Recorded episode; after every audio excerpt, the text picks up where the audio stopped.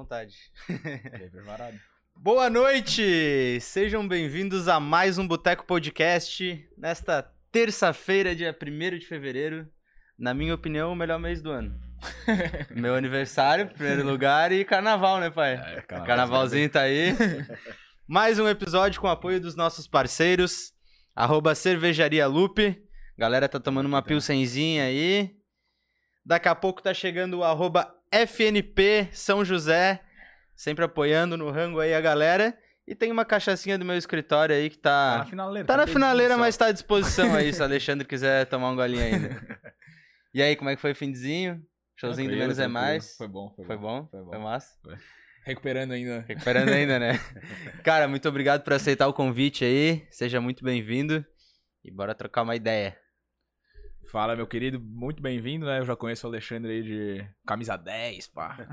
Jogador. Bom, Mas, cara, bem-vindo. E queria só, pra gente já começar esse papo, então, trazer um pouquinho da tua história, de onde que tu é, né? A gente falou, anunciamos lá que era papo sobre empreendedorismo, vendas e tal. Mas Certo. de onde que o Alexandre saiu pro empreendedorismo e tal? certo, queria agradecer o convite de vocês. Para mim é uma honra estar participando, né? Já participei de alguns eventos, mas não de um podcast especificamente. Então, obrigado pelo convite, obrigado pela audiência de todo mundo aqui.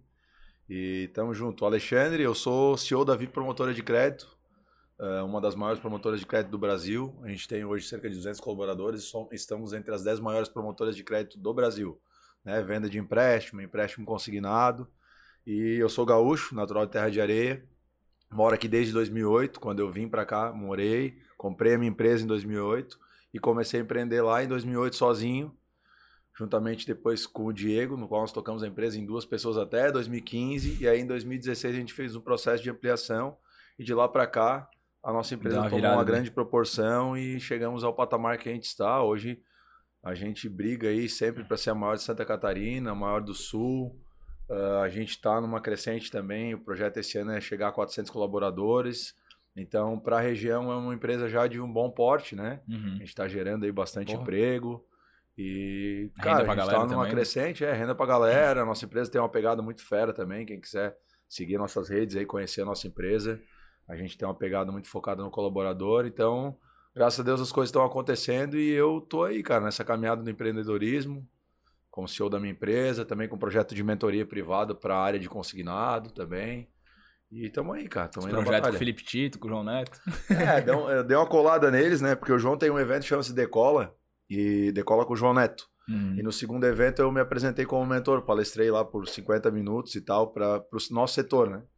E aí o Tito tava lá também, eu me saí bem, eu já tinha o pessoal me procurando para mentoria e tudo mais. Eu falei, não, vou, vou engatar nesse projeto de mentoria para o nosso setor de empréstimo, de crédito consignado e tal. E, mas é muito ligado ao empreendedorismo, né, cara? A Uhum. vendas, a, a- a- não, e como tu tem essa, essa entrada com os mais pares do mercado, mas muito se dá sobre liderança, sobre empreendedorismo, sobre investimento, não só pelo Sim, técnico sim. específico do produto, né? E aí o negócio desenvolveu, cara. A gente lançou a mentoria, vendeu bem, esgotou as mentorias.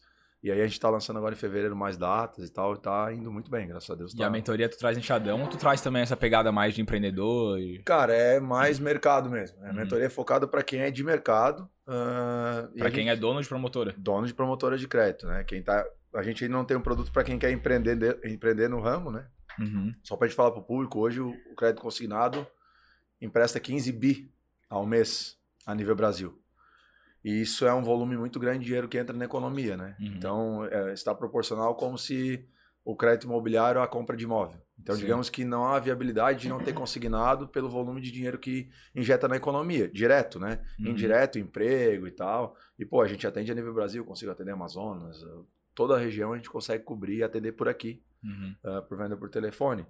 Então, só que é um mercado de gente sem muita experiência que começa a empreender e não tem muito conhecimento. Que foi o teu caso também. que é o meu, que é o meu caso, né? Porque eu, eu, na realidade, eu comecei no Banrisul, eu fui estagiário do banco lá em 2006, eu trabalhei dois anos e eu cuidava do consignado da agência. Quando eu vim para cá trabalhar na empresa do cara, em 2000 e final de 2007, do Windley na época, eu tava como colaborador dele, eu tocava toda a empresa e tal, e daí em 2008 teve, o, teve a bolha imobiliária, não sei, se- não sei a Ah. idade de vocês aí, eu sou o cara, eu sou 86, então eu sou o cara mais velho, deu o negócio da, da bolha imobiliária e, e os investimentos, os, os bancos captavam, né, de fundo e tudo mais, todo mundo tirou o pé, Que ano que foi isso? 2008. 2008. E aí caiu, porque era aquela, aqueles papéis podres que tinha no, no Aham. imobiliário dos Estados Unidos, É, alguma coisa assim. O, cra- o crash da bolsa. Exato. Aí, os, tipo, como o banco normalmente tem os bancos, mas tem as financeiras que captam de fundos para emprestar na ponta, os caras tudo tiraram por comissão. E aí o dono da minha empresa já não conseguia me pagar. Daí eu fiz uma proposta. Na época eu paguei 5 mil reais e comprei a financeira, que era uma lojinha aqui na Avenida Central do Cobrasol. Eu vi outro dia que botou E, é, bem lá. pequenininho, uma loja era menor que essa sala, bem menor assim. É, e aí comecei sozinho ali, mas já tinha um pouquinho de conhecimento, mas muita Uhum. dificuldade com tecnologia. Pô, estudava administração, mas sabe, a faculdade te prepara, mas não te dá a experiência pra ponta, Sim. né? É, cara? isso aí até que eu queria te perguntar, velho. Eu, desde que eu entrei no, no mercado de trabalho, é, eu sinto que, cara, talvez eu possa estar chutando alto, mas 90, 95% das coisas que eu sei eu aprendi na prática. Pra ti, não só no teu, no teu ramo, mas quanto que tu acha que tu conseguiria medir em, pô, tudo que eu sei é da prática, ou tanto, tantos por cento que eu sei é da prática? Te trouxe muito mais estar no mercado do que Ah, tá tá, estudando? É, eu acho que o, o mercado dá uma bagagem maior. Eu acho que, que está proporcional a 80-20, algo assim, 85-15. A prática é Bastante, muito né? mais Eu importante. bastante, é. Mas, tipo, assim, a, a administração eu acho um curso bem chato. Eu não cheguei a concluir, fiz até a quinta fase. Mas ele dá bastante, bastante know-how de, de estatística, Uhum. de cálculo, de precificação, que é importante na hora que tu vai gerir o quanto tu vai investir na tua empresa. Uhum. Isso é bom. Até analisar o negócio. Mas, cara, tu estuda pra ser colaborador, estuda pra ser empregado de alguém. Sim. Ou Na- funcionário público. Ou funcionário público. né? Sim. No- no- na administração, principalmente. Aí eu tenho quinta fase de direito. Então eu sou rei de não concluir faculdade. Né? Já tenho a quinta fase e morreu. E direito também peguei um, um pouco de bagagem de direito empresarial e tal, mas eu acho que a prática é essencial, cara. Sem botar a cara. Qualquer um que queira empreender. Por mais que tu. Vocês estão aqui empreendendo, né? Sim, sim. Sim. Se tu, o, o feito é melhor que o perfeito. Então o negócio é botar a cara e iniciar o projeto. E aos poucos tu vai Tirar do papel e... é, vai evoluindo, vai conseguindo melhorar, né? Na época a nossa empresa, tu entrava, era horrível de olhar, né? Era um móvel mais baratinho, tudo computador usado, Uhum. mas para startar o negócio, para eu poder tracionar, né? E é claro, as coisas foram melhorando e eu sempre reinvestindo na empresa. Que eu acho que é um ponto primordial, né? Porque quando o cara tá lá, não tem grana, como eu não sou de família que tem dinheiro, Uhum. ou a pessoa física do cara tá louca pra, pra ganhar Tirar e gastar, né? E aí fica louca pra pegar da PJ. Então eu tirava o pé, não enlouquecia demais e tentava, na medida do possível, reinvestir na empresa. É, é, demora um pouquinho mais, mas hoje tá tranquilo daí também, né? É, tipo, é que não tem imediatismo, né, cara? Sim. Tipo, pô, vocês começam estão com o negócio aqui do podcast. Tá mirando o flow, tá Uhum. mirando o podpar, mas tem uma, um- uma caminhada longa, Longa, até lá. claro. Mas com o passar do tempo, tu vai ganhando mais experiência, vai fechando Uhum. negócio e tu vai ampliando, cara. Então, as pessoas querem a coisa hoje, nós somos assim, né? Muito imediatista. Aham. E não funciona assim, cara. Sim. Não funciona. Tu vai- Mais perto? Tá. Deixa eu puxar aqui, ó. É isso, pode puxar de boa. Então, tipo, pô, cara, pra mim a faculdade foi importante, mas ainda bem que. Não ainda bem, mas ainda bem que eu meti a cara e Uhum. no fim não foi mais viável ah, Continuar a faculdade? é, conciliar ambos, né? Aham. Porque, pô, a empresa suga muito, né, cara? Sim, sim. A empresa tira muito eu tempo. na do cara. finaleira da faculdade também. Eu cheguei a concluir, fiz administração também. E tenho a mesma impressão que, que tu, assim, que é uma parada que te ajuda um pouquinho no começo, assim. Claro, abre umas portas pro cara ter um primeiro emprego, pra entrar no mercado mesmo. Sim. Mas, pô, tu aprende muito na prática e na finaleira, assim, da facul, só, tipo, tendo que estudar, fazer TCC, essas porra. E daí trabalhando também, dando a vida na empresa pra empresa crescer.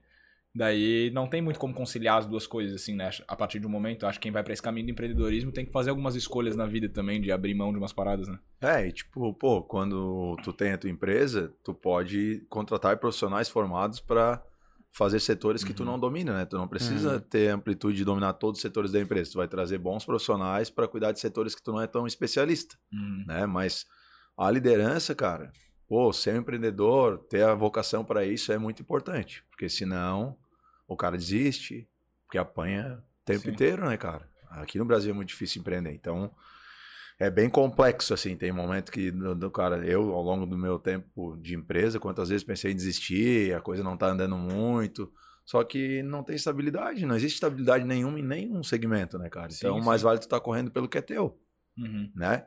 Mas tem pessoas que se sentem mais, Mais seguras. seguras e aham. confiantes estando trabalhando num projeto. Sim. O que também é importante, porque senão uma empresa não poderia ser formada, né? Sim, sim. Nós temos excelentes profissionais lá que são focados para ampliar o nosso projeto. E tem gente que já, tipo, estourou lá e saiu fora, abriu um negócio também. Ah, né? tem. Eventualmente alguém tá lá insatisfeito com o recebimento, o nosso mercado é muito aberto, aí o cara, não, pô, vou abrir a minha loja. Uhum. E, cara, eu aperto a mão do cara e digo, cara, sucesso, vamos lá, né? Eu não posso abrir a loja junto contigo, mas Se precisar de uma ajuda. assim como eu comecei e me deram um empurrão, qualquer um pode começar.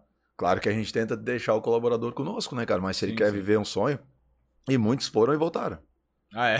Quebrar a É cara. porque, é porque existe uma estrutura por trás para o vendedor estar desempenhando o Sim. papel que ele tá ali, né? Então, não, ele chega lá, já não tem mais ninguém cobrando ele. Uhum. Né? Quando tu é teu patrão, tu sabe que tem que cumprir os teus horários. E às vezes o cara não tem essa Disciplina. essa, essa disciplina, essa retidão do, da carga horária. E aí o cara começa a dar migué. É o famoso roubar de mim mesmo. Né? Aham. Tá se Eu- enganando. é, lá no começo a gente roub- eu roubava de mim, pô. Pegava a nossa empresa, no começo era eu e o Diego, Copa do Mundo. Fechava e ia ver. Peguei um contrato bom, de tarde metia o pé, fechava a empresa, botava um recado, estamos com problema no sistema. Daí nós tava roubando de nós, né, cara? Sim. Daí, tipo, até onde eu consegui, eu fui até 2015, pra te ver como o nosso mercado, cara, ele é um mercado muito fora da- dos demais, assim. Ele dá muita receita, sabe? Aham. Ele é um mercado que paga muito bem. E aí eu fui até 2015 nessa, ganhando bem ali, só eu e ele. Disse, Não, agora vamos, vamos. Porque daí eu tinha que sair da venda, né? Uhum. Agora eu vou sair da venda e vou começar a treinar um time pra eu poder expandir o negócio. E Foi embora. foi, né? foi embora, foi embora. Foi e qual melhorando. que foi essa virada de chave que tu teve, assim, de vou parar de vender e vou botar mais gente aqui pra trabalhar pra mim? Cara, tipo, ah, essa questão do balcão, que era o foco da minha empresa, tipo, ela, ela vinha cada vez afunilando mais, né? Porque na época, lá em 2008, quando eu comecei, o banco BMG era o banco mais. Era o mais foda no consignado, né? O mais conhecido, publicidade em tudo que era local, até na Globo, às vezes tinha. Não sei se pode falar da Globo aqui, Pode, enfim, pode. mas é, é, tinha. Eles abriam agência na própria novela, os caras investiam muito forte. Então, o B, se tu dissesse uma propaganda do BMG, tu fechava negócio por causa do BMG. Uhum. Tanto que a minha loja era toda laranja e todo como se fosse uma agência do BMG. E depois o negócio começou a se dividir, não só o BMG ser a ponta do mercado, e foi afunilando, cara. Tipo, tu já não conseguia tracionar e ganhar dinheiro vendendo só no teu pouquinho. Uhum. Não. Tem gente abrindo call center, eu boto vários vendedores, e aí eu consigo dar mais volume de venda, porque como diminuiu o ganho, eu tenho que ter mais pessoas vendendo. Aí foi lá em 2015 Ganhar eu disse, não, vou, né? vou começar a colocar pessoas aqui para vender. Mas, como qualquer empreendedor, a dificuldade é tu é o faz tudo, né, cara? Sim. Aí tu vende, tu limpa o chão, tu atende o cliente que chega, e aí tu tem que matar o teu vendedor para começar a ensinar outras pessoas. E tu é o principal captador de recursos da empresa. E esse é o, o divisor de águas, assim, para mim. A, a maior dificuldade de parar de vender. Mas no começo, o que, que eu fazia? Botava os caras, treinava os caras eu, e chegava às 6 horas eu ficava vendendo até 8, 9 horas, entendeu? Eu pegava três horinhas do meu dia e eu mesmo fazia as minhas vendas para captar. O Diego cuidava no outro dia dos meus contratos e eu voltava no outro dia a, a demandar e cuidar dos caras ali da venda. De noite de novo, eu ia lá vendia. Aí também vendia um contrato muito bom, já parava às 7h30. Mas é, assim ia fazendo, entendeu? Até ganhar corpo e eu não precisar mais vender. Mas, cara, é, é, é, é tão gratificante quanto é, é dificultoso, mas vale bastante a pena empreender, né, cara? Uhum. Porque tu tá correndo pelo teu sonho, tu tá. Teu sangue, teu suor é, É por tu por ti. ti, né? É tu É. por ti, pô. Você sabe? É tudo que tu te esforça, tudo que tu conquista, tu valoriza, pô, qualquer coisa, tu, pô, consegui isso aqui, eu comprei isso aqui, Uhum. é nosso e tal. Então, pô, cara, pra mim é muito bom. Eu sou. E Muito tem feliz. uma parada no empreendedorismo um pouco que eu acho que rola no Brasil, pelo menos, né? Que, tipo, tem gente que endeusa, endeusa, sei lá, o empreendedorismo e tem gente que odeia, né? Tipo, tem duas paradas muito distintas, assim. Tu já tomou, depois que tu começou a botar tua cara, aparecer mais e tal, já tomasse umas porradas, assim? Ah, cara, tipo, tem bastante gente que critica o nosso trabalho, assim, sabe? Do nosso Uhum. ramo de atuação, assim, né? Porque a gente vende empréstimo para aposentado e pensionista, às vezes fala, ah, é ladrão de velho, é Tá enganando tá velhinho. enganando velhinho. Essa vem direto, né? Os É. caras metem enganador de velhinho e tal. Mas, cara, a gente concede crédito, né, cara? Como qualquer instituição financeira. Então, o que a pessoa faz com o recurso que ela recebe, não cabe a nós, né? Nós somos o, o meio, o que ela leva de fim ao dinheiro dela. Mas, quando tu fala dos dois extremos, é, o, o Brasil é muito isso, né? É, Polarizados, os, né? Polarizados. Fãs do empreendedorismo e os caras que não, tem que ter estabilidade, tem que estar embaixo de uma empresa e tal. Eu sou um cara muito fã do Flávio Augusto. Uhum. Então eu tenho essa visão dele, assim, de, de que não existe estabilidade, que tu tem que correr pra ti, e tu tem que fazer as tuas coisas. Tu pode ser um servidor concursado e daqui a pouco, sei lá, o governo não pagar mais tua, teu salário. Sim. Pode vir uma nova Muda uma lei. lei, é. então não tem estabilidade alguma, cara. Então, mais vale tu correr É por uma ti. ilusão, eu acho, né? É Sim, uma- porque o- quando que o cara da ponta vai saber se o dono da empresa está administrando bem ou mal os recursos da empresa? Uhum. Ele não consegue enxergar. Ele só vai ver quando o problema está formado. Então não existe garantia nenhuma se tu- em tu estar embaixo de uma empresa, por mais que tu tá traçando carreira, né? Então tu não tá conseguindo enxergar o problema da empresa. Então, mais vale tu enfrentar os problemas para ti mesmo Uhum. na minha concepção. Mas também aceito quem, quem, quem corre por baixo de alguém, acho que tem que ter es- esses elementos também dentro Uhum. do empreendedorismo. E tem dois mundos aí. A nossa família era esse medo, assim, tem que estudar, tem que tentar concurso, Estabilizar. sabe? Uhum. Estabilizar e tal. Mas eu sempre, desde o começo, eu já com, trabalho desde 12 anos, né? Comecei a trabalhar Uhum. com 12 anos. Com 15 para 16 anos, abri uma lavação com meus amigos lá, quebramos uma lavação em seis meses, lá na minha cidade, lá no interior. Tentava, cara, fazer uma coisa ou outra, Pra tentar sair daquela coisa de tu ter a limitação do que teus pais têm de grana ali, né, cara? Porque a gente sabe, a gente não é filho de gente, exceto alguns amigos nossos que tem, já são filhos de pai rico, né? Não Vou citar nomes aí.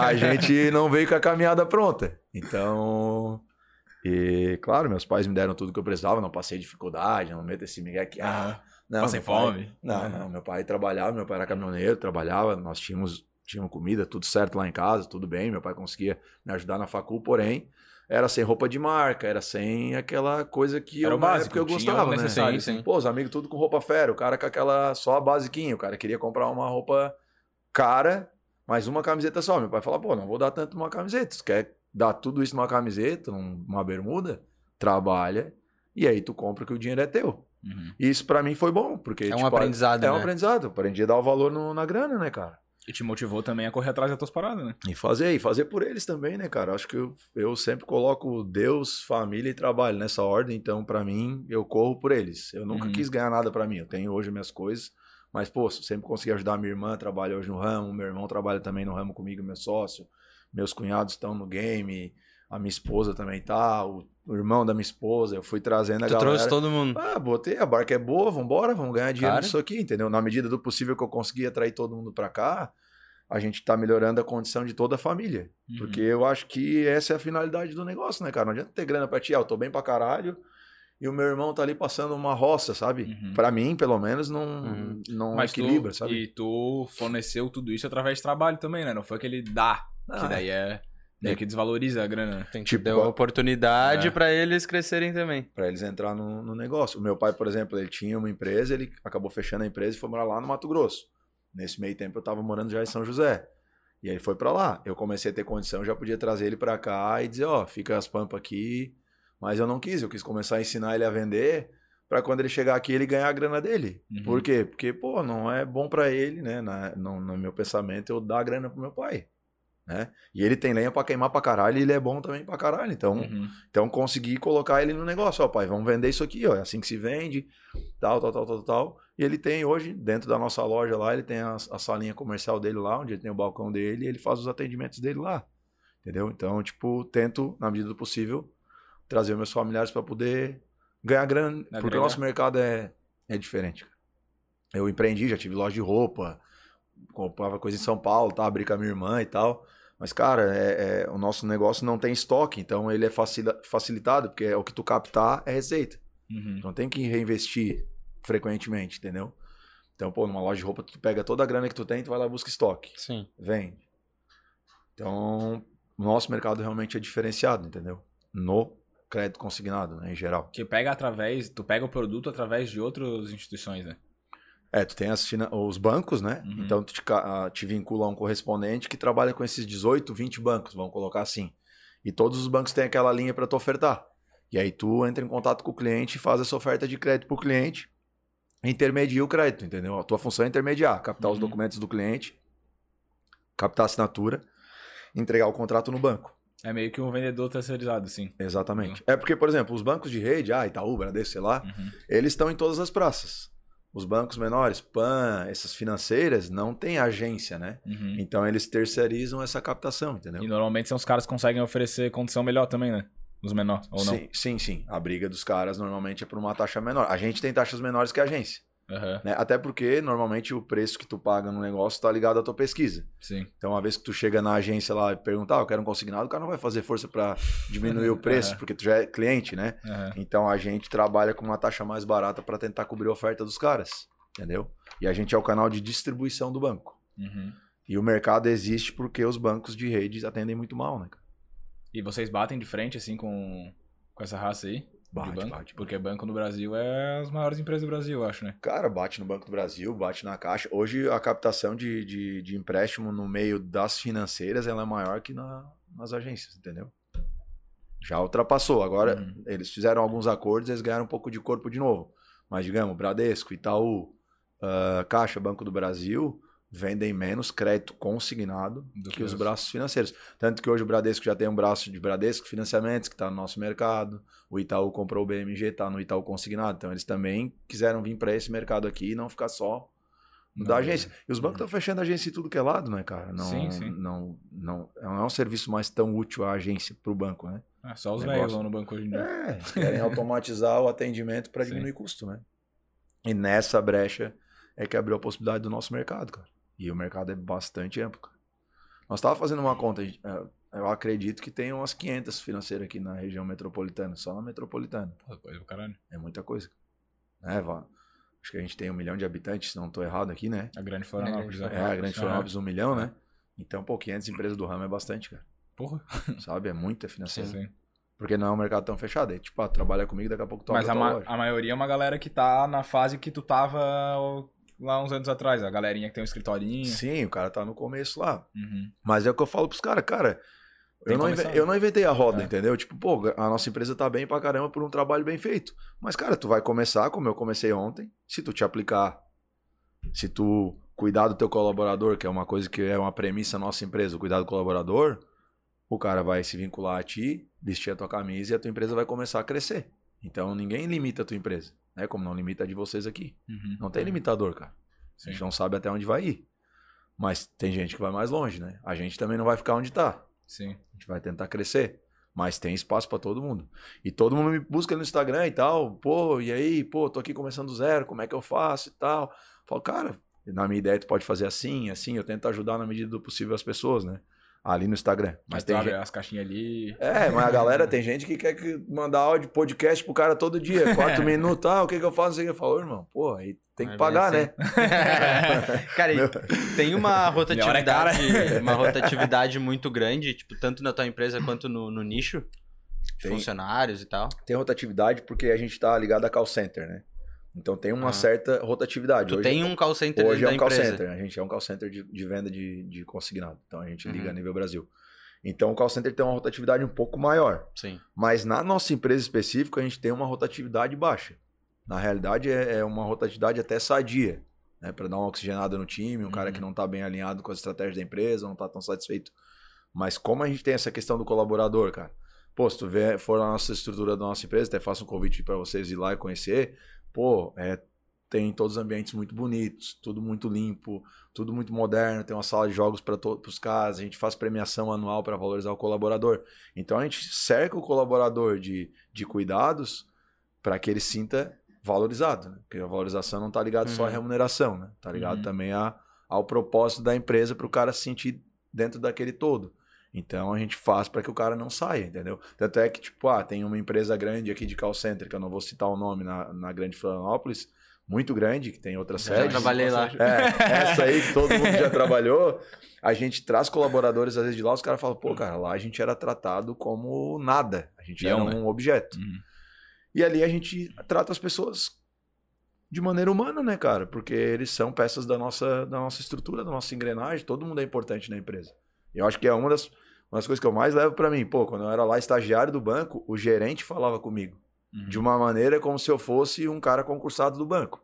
Então ele me tratava de igual para igual porque eu tinha a minha É, importância isso, ali. isso pro funcionário é muito gratificante, positivo e dá um, um ânimo, né, no dia a dia do cara. Tu ter esse contato com a pessoa que é acima de ti, enfim. E que lidera o projeto. É. Sim. E aí, tipo, só que tem dono que é pau no cu. Que. Ah, chega, não fala dono, com ninguém, Foda-se, não cumprimenta.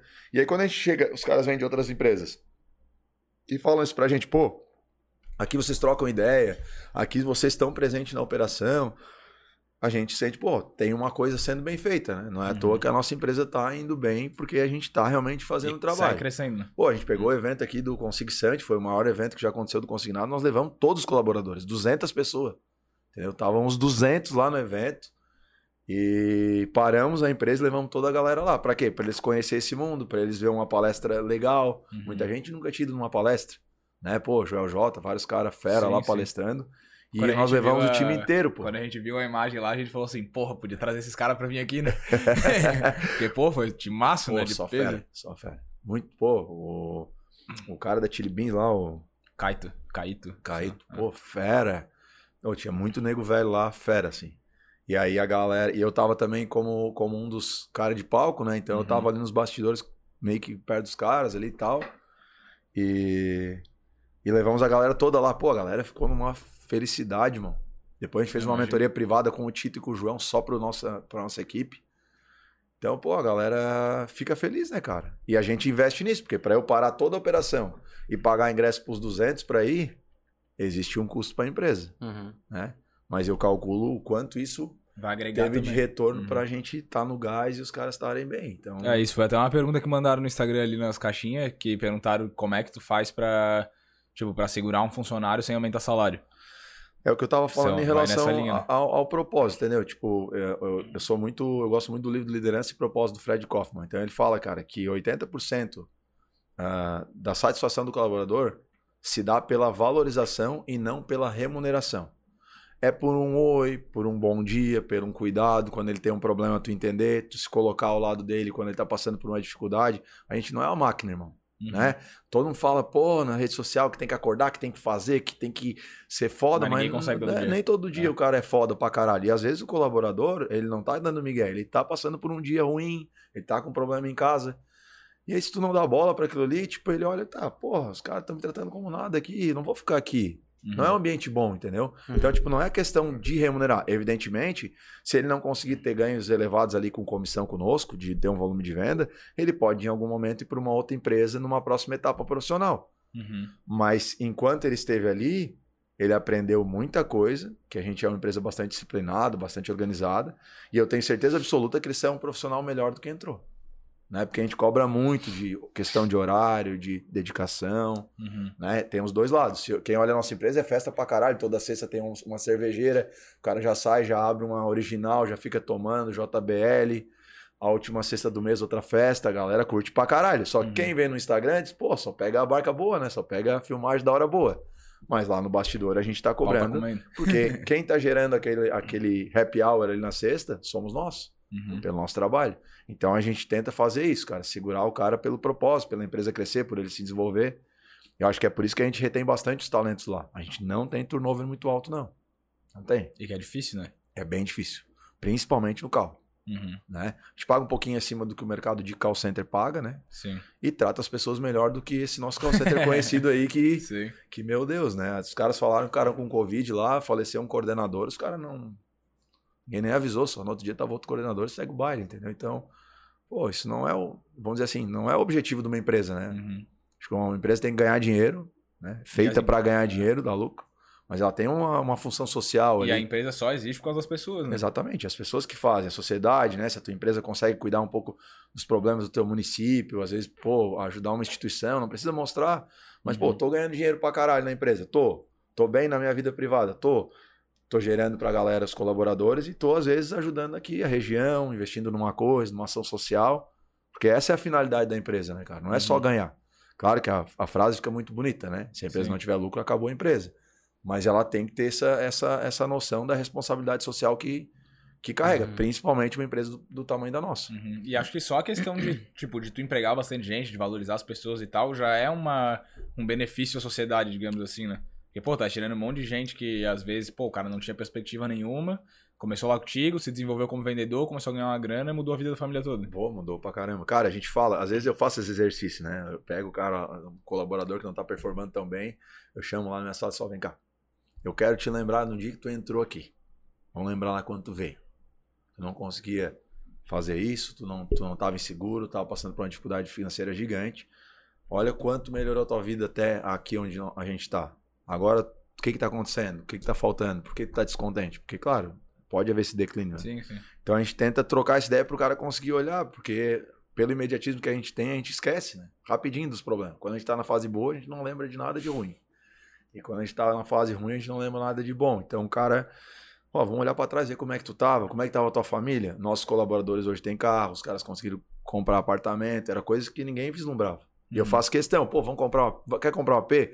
Junta 10k, eu boto mais 10, parcelo pra ti, vamos dar a entrada. Quer comprar um carro? Tu tem 5, eu tenho 5 aqui, vamos fazer em 10 de 500.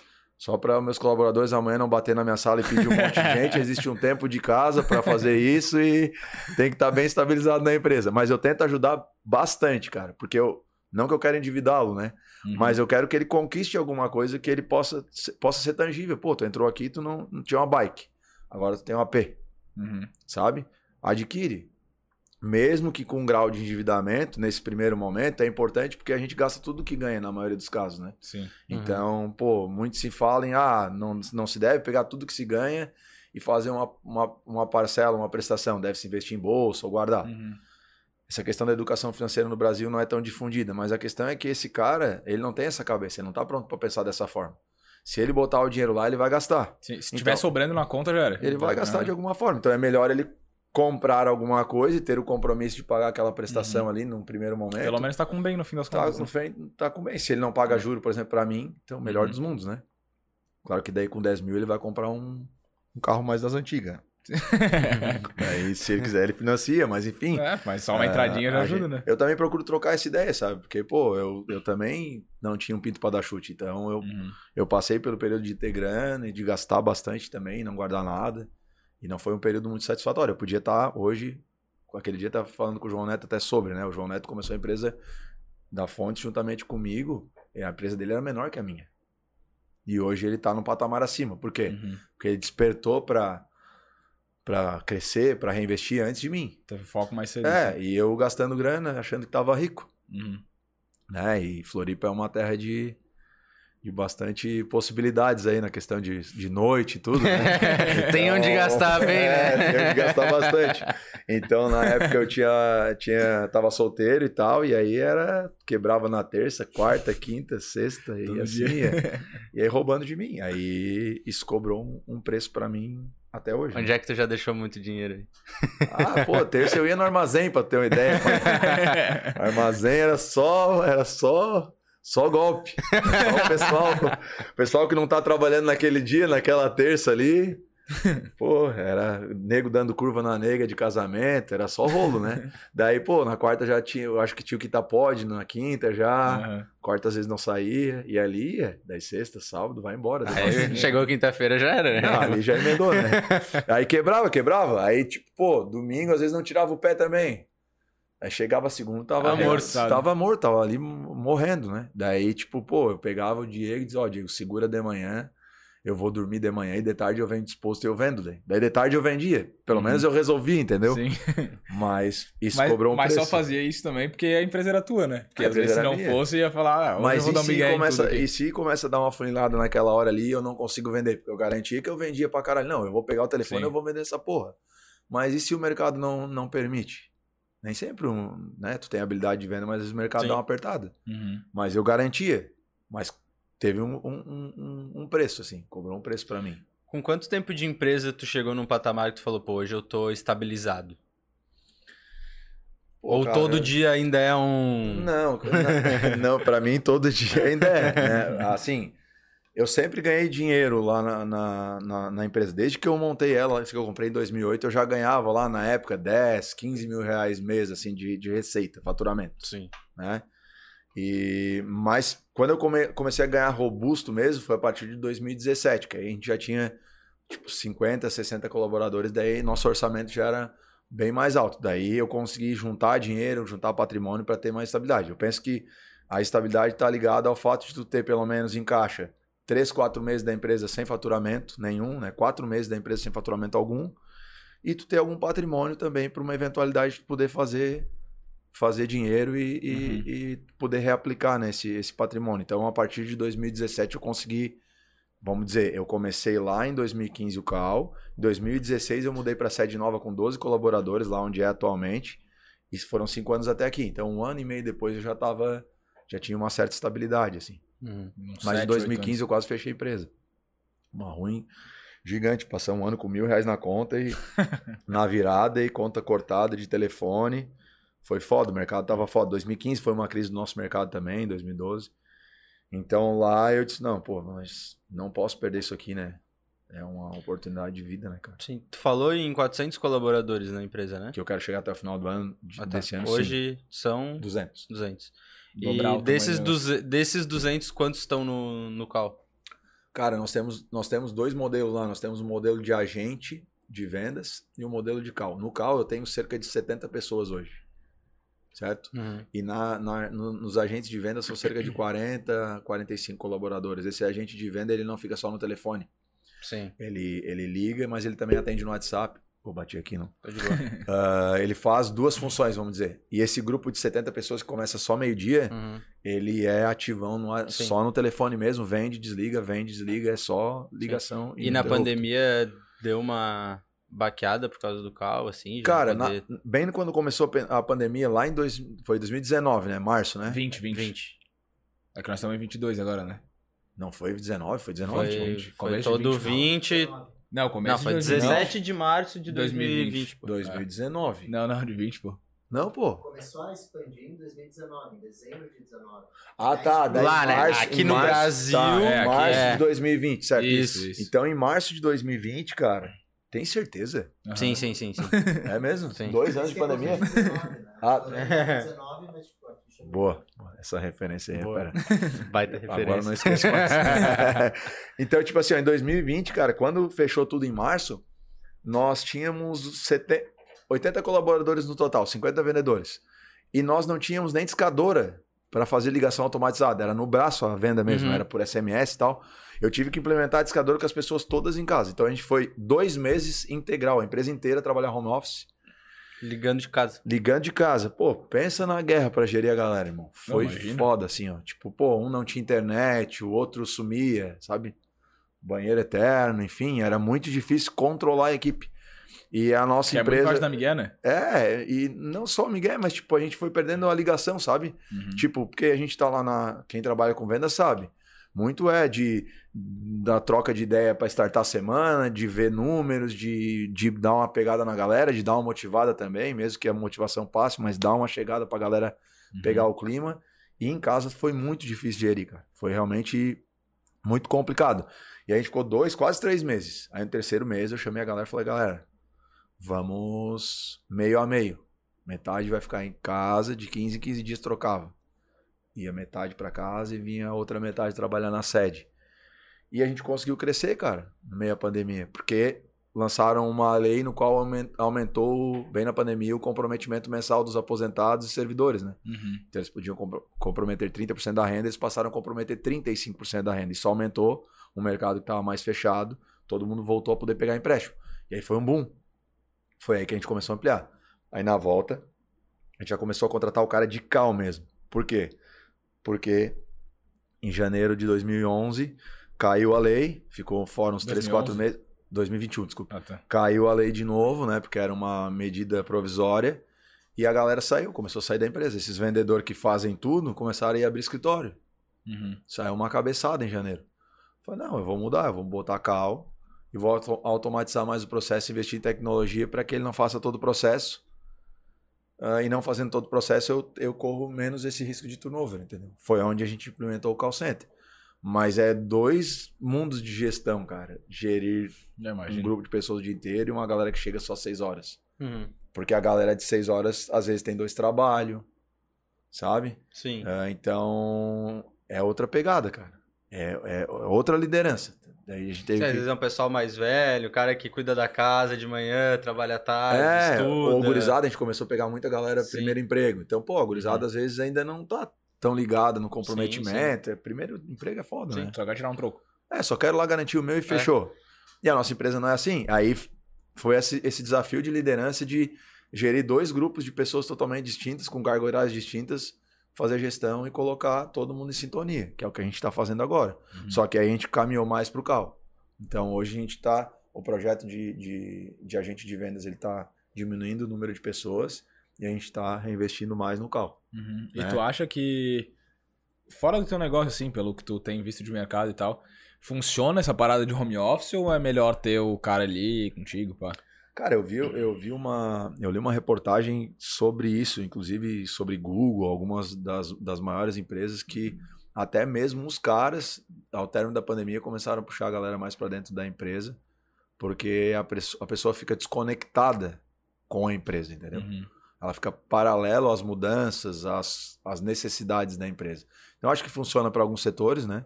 Tem setores como, por exemplo, mão de obra de tecnologia que é terceirizada. Os caras são acostumados a trabalhar home, sabe? Uhum. Dificilmente o cara vai trabalhar dentro. É, desenvolvedor, ele trabalha em casa, ele trabalha fora do país. Uhum. Muita mão de obra daqui trabalha para o exterior também e tal. Então, para setores que já são enraizados dessa forma, já cresceram dessa forma, acho que funciona. Mas para as empresas em geral, cara, e pela experiência da minha, não funciona. Eu, por exemplo, em home office, eu quase enlouqueci, cara. Tipo, não ver pessoas, tu não ter uma rotina, sabe? Pô, trabalhar de pijama, cabelo Uhum. todo arrebentado, sabe? Não, tu não tinha uma rotina. E pra mim e pra grande maioria dos nossos colaboradores, eles falaram, cara, ainda bem que a gente voltou, porque eu não aguento mais ficar em casa. Imagina, nós temos colaboradoras mulheres, a maioria das nossas colaboradoras são mulheres, cerca de 70% são mulheres, porque Uhum. são muito mais comprometidas as mulheres que os homens. E aí, era dois filhos gritando, cara. Imagina aqui, pô, cachorro e barulho no telefone, filho correndo em volta. Só, meu Deus, eu não aguento mais, pô. Não tinha creche, né? Uhum. Elas estavam enlouquecendo, pô. Imagino. Então, para o nosso setor, eu acredito que, como eu li na reportagem também, a maioria das empresas não aderiu ao home office 100%, como se falava né, inicialmente. Tanto que empresas de venda aí, que tem vendedores, ah, vamos dizer, comerciais aí, que viajam a nível Brasil, começaram a segurar, ah, remanejaram, os caras não viajavam tanto, mas assim que pôde voltar, a venda é aqui, irmão, ó. Aham. É muito difícil o cara negociar com fornecedor, um mercado grande aí, só no WhatsApp. Sabe? É, sentar na, na- de frente com o cara ali, trocar uma ideia. É outro negócio. Por Uhum. isso que eu falo, que, é por isso que eu sempre comparo, por exemplo, pô, a venda em relação a vender pelo telefone e presencial. Cara, presencial é um abraço.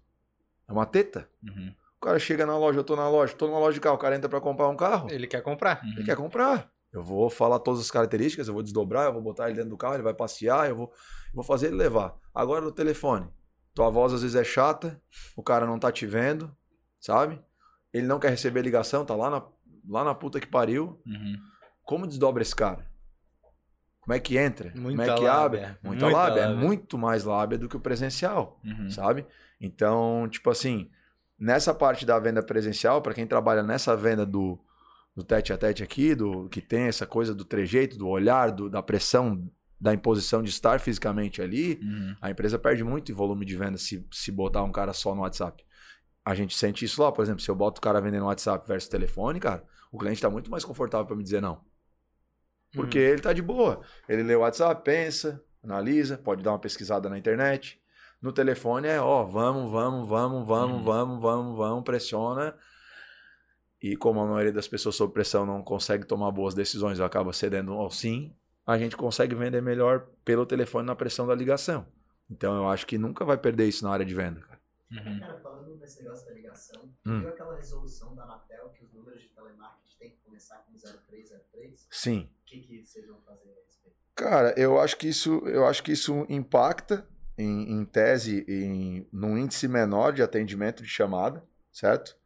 Hoje a gente bina ah, DDD da região, bina celular, né? Mas as pessoas que estão ah, aptas a receber ligação e que não se cadastraram em não perturbe ou no Procon, elas vão continuar recebendo chamada e atendendo a chamada, porque às vezes ela atende um pouco no cansaço, né? Toca tanto o telefone que ela diz, não, peraí, eu vou atender, senão não vou conseguir ficar com o telefone no bolso. então eu acho que impacta, vai ter mais dificuldade no atendimento, mas o que eu acho que falta, cara, eles estão, ah, aqui em Santa Catarina foi proibido a venda de crédito consignado por telefone, por exemplo, né? É, por quê? Porque os caras não têm ferra- mecanismos de, de controle, de fiscalização. Então, não- o certo não é proibir a empresa de ligar. O certo é proibir de ligar para quem não quer receber chamada. Uhum. Se eu falei que eu não quero e eu fui no Procon, não me liguem. Uhum. Mas o que, que acontece? O cara vai lá, cadastra no Não Perturbe, vai no Procon, amanhã ligam para ele. Daí não tem ele fica ninguém puto fiscalizando, ele fica puto. Aí os caras criam medidas prejudicando todo o setor, Porque imagina, se eu emprego 200 colaboradores, nós temos 500, pe- 500 empresas aqui na Grande Florianópolis, quantas pessoas a gente emprega? Então tu tem que proibir de ofertar crédito, onde a gente está democratizando o crédito, conseguindo taxa mais barata do que o banco consegue. Tu está proibindo o cara de fazer esse serviço porque tem alguém incomodado com a ligação? Tu entendeu? Não é proporcional a medida. Eu, né? eu acho que a medida é desproporcional. Uhum. Na realidade, ela é, um- é uma dicotomia, é um efeito de não ter fiscalização. Uhum. Se tu tivesse fiscalização, né? Tu não vai parar de vender carro porque alguém atropelou uma pessoa. Uhum. né? Tu tem que ter fiscalização no trânsito, lei, normas. Então eu acho que nesse ponto falta uma fiscalização para que as empresas cumpram com, com o que é solicitado. Pô, não me liga. Não, nós temos lá, a gente tem uma blacklist, a gente recebe do Procon, e aqueles números já são importados direto na discadora, a gente não disca para aqueles números. Uhum. Tanto nós quanto a empresa de discadora, porque a empresa discadora também não quer o problema para ela. Sim. Então, quando a gente recebe essas listagens de não perturbe ou de Procon, a gente já nem liga para essas pessoas. E aquelas ligação de que, tipo, tu atende o celular e vem um robozinho falar alô, aí tu fala alô e fica ali esperando e não acontece É nada. porque assim, ó, existe a discadora é, que ela tem uma. Ela tem uma. Pega, pega uma geladinha pra nós já. Ela tem uma primeira entrada de um agente virtual para localizar a voz e dar aquele alô e ver se é voz humana e daí transferir. Uhum. Então, normalmente é um alô, é um, é um robô, né? Uhum. E aí, quando dá a voz humana, ele transborda dentro da. Tá. pro operador que tá lá esperando. A gente não usa essa tecnologia. Eu, quando o cara atende, eu já transbordo direto. O, o, opera, o tu, no caso, já vai falar o alô direto pro meu vendedor. Entendi. Só que tem agente virtual, no qual a ligação é feita totalmente por, por, pelo digital, né? Já Uhum. deve ter recebido, até na época de política tinha aí propaganda, Política é foda. os caras ligando, pedindo voto, Aham. né? Por gravação telefônica e tal. E... Mas é essa bagunça, cara. Tipo, é tu pedir pra não te ligar e tocar o telefone infindavelmente, porque uma discadora ela liga 10, 20 vezes até atender, né? Cara, e Uhum. essas listas, esse tipo, não sei se é chamado de tipo um mailing que vocês têm, Mailing. vem da onde? É comprar? Tu compra, tu pega, de- como é que funciona? Cara, essa questão do mailing, ela, ela vamos dizer assim. Porque ela... não é uma pessoa predisposta a comprar, né? É tipo uma lista grande. É. Como é que eu posso falar sobre isso? Esse não é um assunto muito massa. não. A gente recebe dos bancos, muitas vezes, listagens de clientes que já fizeram contratos com os bancos com os quais a gente trabalha. Né? Então, a partir dali, a gente tem acesso àquele cadastro daquele cliente porque ele contraiu um empréstimo com aquele banco. E a partir disso, a gente vai atrás do cliente para fazer novos negócios baseado no que ele tem de renda e baseado nos empréstimos que ele já tem. Além disso, existe um mercado de venda de, de base. Né? Então, a gente pode atuar aí, eu atuo aqui, né? Mas a gente pode atuar nos dois mercados. Existe essa questão do mailing. É a mesma coisa o telefone, cara. Os caras, ah, tu não quer mais que te liguem, tu vai lá e pega um número novo. Uhum. Aí tu cadastra lá na operadora. Aí lá na operadora tem um cara vendendo para uma empresa aquele, É, aquele telefone, é, entendeu? É foda, tipo, tem outro, eu tenho o celular da operadora X. Os caras da operadora Y me ligam. Eles já sabem qual que eu tenho, e aí ele quer a informação do meu plano pra me levar pra lá, tá ligado? Porra, É foda. É Brasil, caras- pai. é. É. Brasil, os caras vão vender. O problema é que assim, ó, o cara vai vender informação. O cara de dentro da operadora. A operadora vai atrás para conseguir a informação do cadastro daquele outro cliente. Alguém vai entregar essa informação. Na realidade, existe o projeto do, do Open Banking, no qual tu autorizaria a fornecer as tuas informações financeiras. Uhum. Para que uma empresa pudesse pegar e te oferecer crédito mais barato em todas as áreas, né? No Open Bank seria cheque especial e tudo mais. Então é é uma lei boa no qual tu, dis- ó, eu estou disposto a fornecer os meus dados para que alguém tente Uhum. melhorar, vamos dizer assim, a minha condição financeira. Tu Isso eu a- acho inteligente, E é legal entendeu? porque tu abre também pra, por exemplo, o cara tem a conta lá contigo. Não é o caso, né? Mas, tipo, ó, tem uma conta lá com o banco X e ele quer pegar o serviço de outro banco, o outro banco já consegue ter acesso à informação dele lá pra fornecer o mesmo serviço, né? Isso, um serviço mais barato. É, mais barato. Ele sabe, inclusive, as taxas, ele tem acesso a quanto tu paga no cheque especial, quanto é que tu paga em manutenção de conta, né? Uhum. É claro que o Open Bank não está completo ainda, né? Ainda está em, em processo aí, fase de implementação. Mas, é, vamos dizer assim, seria uma medida que deixaria totalmente legal o nosso trabalho nessa questão de base, Uhum. entendeu? E aí sim, as empresas que tivessem mais competência iriam conseguir con- convencer as pessoas a autorizarem e realizarem essas simulações. Mas eu falo que o nosso trabalho é muito importante, por quê? Porque o banco, cara, ele não está pensando no cliente nunca. Uhum. O cara chegou ali, ele vai matar na, na- Ele vai tentar vender o seguro. Ah, tu quer essa taxa? Não, peraí, tu tem que fazer um consórcio. Se isso aí não encaixa, vai pra outro produto. Ah, não, tu não, já tem consórcio? Não, então vou fazer um seguro. Vai, hoje tu vai sacar no caixa eletrônico e fala, já, tu tem seguro do teu cartão? Não, porque se tu perdeu o teu cartão, alguém pode sacar o teu dinheiro, faz o seguro aqui por 7,80 Uhum. e tu tá Se garante. coberto. Sabe? Pô, ninguém faz nada com o plástico Uhum. do teu cartão. Mas a financeira não tem essa venda casada. Eu tô vendendo um produto e ponto. Uhum. Né? E eu tô ganhando sobre aquela venda.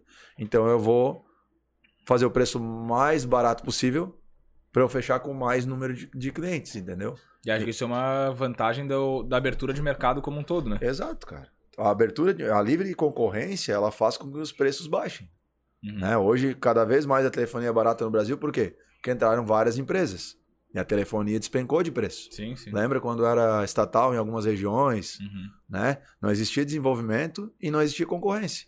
Então, o melhor é a concorrência. O nosso mercado, eles estão tentando travar com regras de não mexer em contrato com X meses. É ruim para o mercado. Uhum. Porque a livre concorrência faz com que os bancos melhorem e que cada vez eles apertem um pouquinho mais o seu ganho. E para as pessoas fica melhor porque fica mais barato. Fica mais barato, né? Então, é importante a livre concorrência em qualquer setor, né? Não é só no Uhum. nosso. Né? Sim, sim, né? No Brasil, como... no Brasil não, no mundo, né? Como um todo. No mundo. Por isso É. que quanto mais fácil no Brasil for de tu empreender, de tu trazer tua empresa, quanto menos for complicada a relação trabalhista, mais empresas vão vir, porque o Brasil tem muita mão de obra, né? A oitava economia do mundo. Então, para trazer investimento para cá, os caras deveriam flexibilizar um pouco a, a legislação trabalhista, por exemplo, Uhum. né? Para que as empresas pudessem sentir a vontade de vir investir no Brasil, gerar emprego e, por conseguinte, a gente começar a gerar mais tecnologia aqui, Uhum. né? Que o Brasil é muito focado em. É que hoje é, muito, hoje é muito difícil, eu acho, principalmente. Vou falar mesmo porque eu já sempre critico isso na minha rede social, então quem me Ah. conhece já sabe. Mas, tipo, é- eu acho que é muito difícil pra uma empresa hoje, pro cara manter um CLT ou manter um PJ, por exemplo. Tipo, pro PJ, ah, ele não tem o benefício das férias, do 13 terceiro, não sei o que lá, só que ele ganha aquele valor ali cheio, Sim. né? E enquanto tá no CLT, às vezes tu quer pagar pro cara um salário de 6 mil, na verdade ele tá ganhando 4, porque 2 tu tem que pagar de imposto pro... Sim, né? e o dinheiro que fica retido é que eu, eu não acho que tinha que, que, vamos dizer assim, acabar com o modelo atual, mas tinha que ter a possibilidade de ambos os modelos, Uhum. né? Como é nos Estados Unidos, por exemplo, que é pago por dia, né? Aham, E o Então- contrato é um com o outro, né? É um outro que vale, eu assinei um contrato contigo.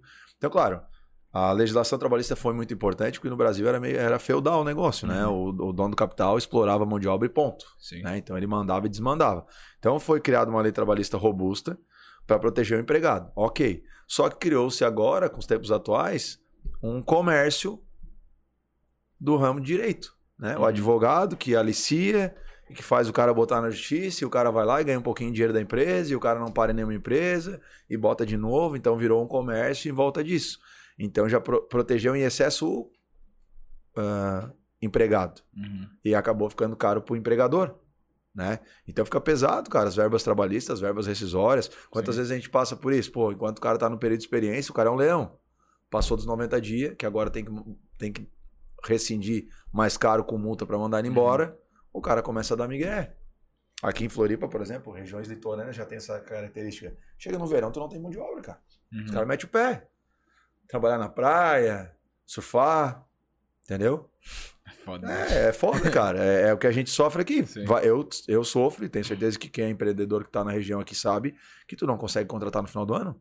Em absoluto. É, e acho que é, cara, é meio, sei lá, é ruim pra todo mundo, né? Não é só ruim pro empregador que não consegue empregar, é ruim também pro cara que ele não olha. É que nem tu falou a tua situação. Ah, tu ganhava dinheiro gastava dinheiro. Esse cara aí, todo o dinheiro que ele gastou no ano, ele tá gastando dinheiro no verão e aí começa do zero de novo. Até acho justo que ele tenha essa leitura de, de mercado, mas que a gente tenha um pouquinho mais de, de possibilidade de fazer contratos pontuais ou periódicos dessa forma. De três meses, Encontrar uma meses. maneira de, de não ter tanto custo, né, cara? Porque, por exemplo, o FGTS. Ah, tá lá parado, tá rendendo. Pô, cara, o FGTS é um dinheiro que é do cara, Uhum. entendeu? Uhum. O INSS. O cara vai lá a carreira inteira, paga 35 anos, chega lá, agora mais 10 anos de trabalho. Uhum. Tá? Botou um dinheiro 35 anos, cara, no, no- lá no, no fundo, lá, no INSS, né? No, no, como é que é INSS? A sigla? Instituto de Previdência Social, né? Aham, é, social. É, e aí, sabe-se lá como é que vai ser daqui 30 anos? É segu- Seguridade Social. Seguridade Social, né? Instituto Nacional de Segura- Isso. Seguridade Social. Então, não tem como prever. Tanto é que recentemente mudaram a regra trabalhista. Então, tá botando uma grana que tu não sabe como é que vai ser lá. Sim, sim. né? Então, tipo, esse dinheiro podia estar na mão do cara. Sim. A empresa É podia que pagar fal- um pouco mais. É que fal... tipo, eu acho que falta um pouco do... das pessoas também entenderem um pouquinho do que, que elas poderiam fazer com aquele dinheiro. Porque hoje, acho eu, pelo menos, né? Pelo que eu vejo, assim, muita gente se recebesse esse valor integral ia torrar tudo e que se foda, né? Sim. Mas eu também acho que não é obrigação do Estado fazer isso pela pessoa como obrigação. Né? Tipo, ah, eu quero contribuir pra ter uma graninha lá pro futuro. Beleza, tudo certo. Ah, mas eu não quero, eu quero eu investir esse dinheiro por mim. Também tinha que ser liberado, né? Sim, deve ter que ser os dois modelos. Né? E aí cada um opta dentro da sua necessidade do que vê como importância, né, cara? E isso também ajuda para que as empresas venham investir, Uhum. né? É foda, tipo, teve uma. Eu trabalho com finança, né? Daí teve essa questão aí do. Do FGTS esse ano passado, começou a liberar FGTS e tal. Aí começaram a perguntar, pô, saco FGTS ou não saco? Os Eu, emergencial lá. eu, eu faço empréstimo na FGTS também agora. Quem quiser aí, nós estamos É, pegando então. emprestando tudo. Que daí tu vai queimando aquela porra toda. Vamos tirar de lá. É. Porque, pô, sei lá, rende 5%, 6% ao ano. Tu Sim. bota num Nubank da vida paradinho ali já tá rendendo mais que isso. Sim, sim. Então é foda, né? Só que a galera não tem noção, eu acho, desse. Quanto dinheiro tá ficando pelo caminho. Sim, eu falo, inclusive, uma das abordagens que a gente utiliza para vender FGTS é falar pro cara, ó, a inflação tá matando o teu rendimento, né? Sim. Tá, tá dobrado o valor do que tu ganha, a inflação batendo 10,70, acho que foi no Aham. último ano aí Foi, acumulado, e tu tá ganhando 5 de rendimento, então teu dinheiro tá perdendo valor. Uhum. Aí tá perdendo possibilidade de compra. Então pega esse FGTS com nós, paga um jurinho, pouca coisa, mas pega a grana e bota nas tuas contas ou investe em alguma coisa pra tu ganhar grana. Então, Bota na mão, né? Tá na mão. Mas o ideal era ele pegar e, e guardar o dinheiro e, e- Mas tipo assim, pô, imagina, cara, tu tá com a grana na parada e tu tá fudido, deu um problema, tu precisa pagar um hospital, alguma coisa da tua família, Tu não tu tá lá com o mexer. dinheiro, aí tem que chegar pro teu patrão e forçar a saída. Forçar acordo. Uhum. Entendeu? Não, não faz É muito que pa- sentido. né? Parece que em vez da legislação proteger, ela, sei lá, ela meio que tira um pouco a relação, que poderia ser uma boa relação entre um empregador e um empregado, né? Ela meio que quebra isso e te obriga a seguir certas regras que na real tu tá, acaba até prejudicando o teu colaborador às vezes. Sim, sim. E, esse dinheiro lá, parado, sem o cara poder mexer, sem ter autonomia na grana, era um dinheiro que pode, podia estar dando uma condição melhor para ele de, de salário, cara. Sim. Então, na minha visão, é eles dere- deveriam dar uma mexida nisso. Mas acho que tá indo, né? Não sei É, não sei o que vai dar vagarosamente, mas é. mas eles estão mexendo um pouquinho nisso, É. né? Porque eu li alguma reportagem em relação a uma empresa multinacional, nos Estados Unidos ela tem quatro advogados, no Brasil ela tem quase 200.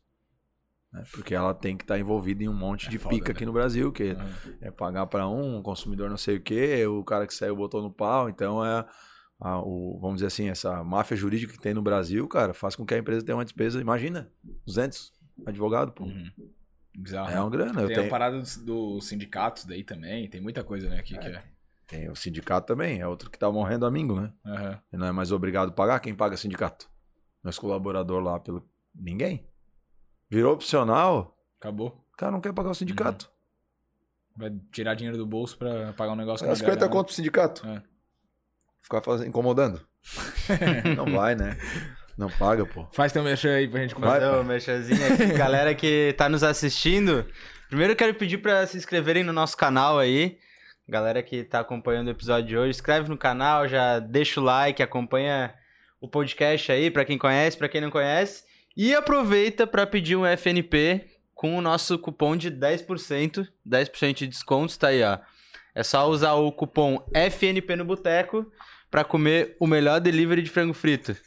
Polentinha, franguinho, batata frita, com um molhinho aí, maionese verde, barbecue. Maionese verde, pô.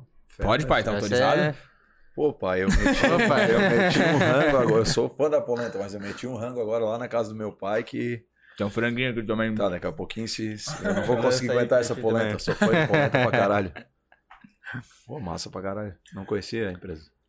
Legal, Ah, legal. bom, Estão bom. com a gente desde o desde o início aí, também. apostaram no, no projeto. E, pô, é difícil a empresa que faz frango frito chega tenro, fica Uhum. né, crocante, é foda. Não, os é, caras mandam é bem. É, Bem caprichado. Isso aí, pô, começa a comer, parece que não vai acabar nunca. não acaba mesmo. massa, massa. Cara, e voltando pra esse papo que a gente tava de, de Eu vou. Acho que o chat tá. Manda aí, tá legal manda aqui. Pode- Não, vai falando que eu vou dando, é. dar uma olhada. é, desse papo que a gente tava de empreendedorismo e tal. O que que tem de, sei lá, o que que teria de dica, assim, pra galera que tá começando, que quer fazer uma parada diferente, que quer crescer, apesar de todas as dificuldades que a gente passa aqui no, no Brasil, né? Mas o que que tu teria, tipo, de algumas dicas, assim, pra essa, essa galera que tá indo por esse caminho?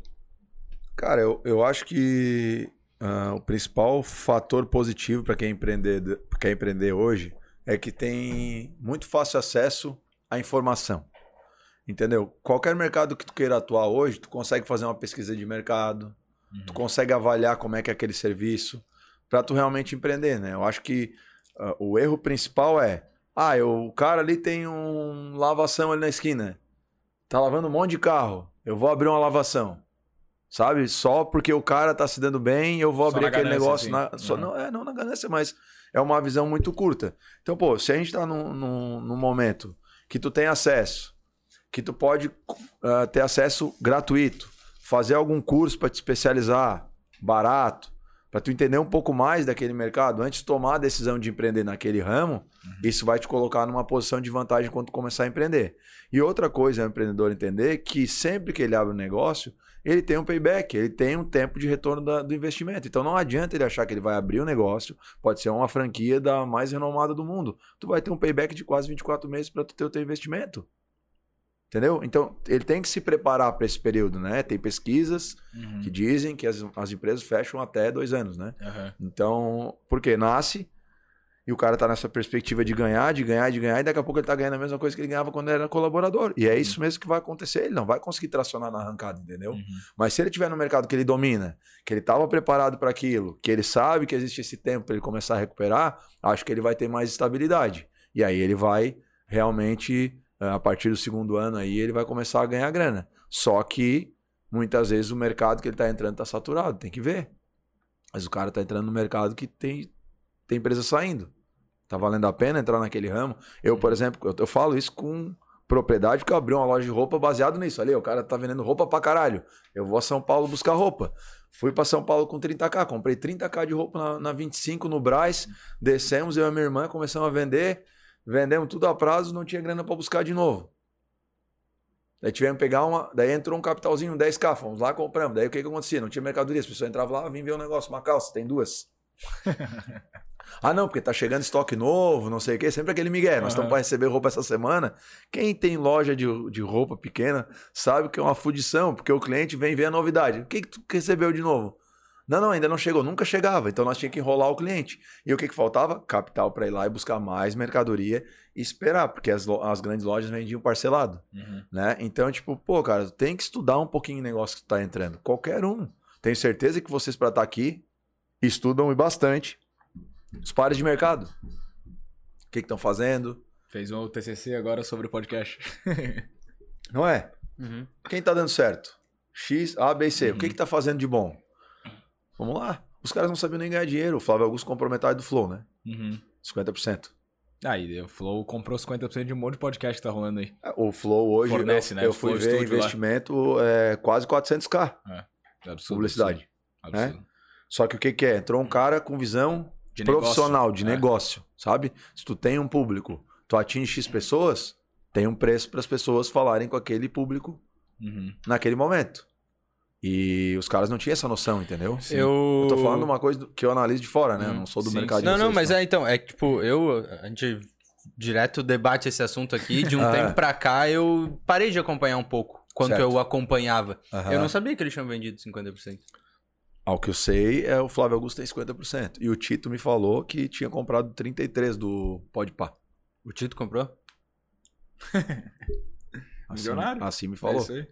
Pô, os caras estão fazendo transmissão de final de Libertadores. Estamos de- vendendo Tá absurdo. um pedaço do boteco aqui, quem quiser. Quem quiser, quem tiver afim, vão sentar. Não precisa ser 400k nem nada. Precisa sim, se foda. Preço tá alto aqui, galera. Tentei dar uma pernada aqui, não, não- nem me ouviram. Chegou com merreca aqui. Chegou com- E então, tipo assim, quando vem um cara com uma visão mais profissional do negócio do que tu tem na mão, o cara consegue fazer receita daquilo, né? Então, tipo, a- o empreendedor também tem que se profissionalizar para ele poder conseguir fazer receita daquilo que ele se dispôs a fazer. Não é bangu o negócio, cara. Sim. Eu acho que hoje tá cada vez mais difícil de empreender. Porque, pô, É mais todos difícil os mercados, mercado, é. né? Pô, que cara vai abrir, né? Antes é, só dava barbearia e hamburgueria, né? Todo Depois mundo. sushi. Falar. É, tipo assim, os caras não querem pensar um pouco fora da curva, né? Da- Uhum. Então, tem que chegar, pensar, pensar um pouco fora da caixa, na realidade, né? E, E estudar pra entrar no negócio. É. E acho que falta um pouco também da galera entender que o cara abrir um negócio, ele não vai ganhar dinheiro de cara, que pode ser que o negócio nem vá pra frente, que ele quebre, mas se o cara desistir, tá fudido, né? Tipo, Se ah, desistir, se na primeira jogou. paulada desistiu, já era. Jogou fora, jogou energia, Uhum. botou uma grana, não recupera. Só que muita gente entra com a grana só da entrada, né, cara? Não tem um caixinha, não se preparou, não faz uma matemática de quanto vai ser o custo fixo.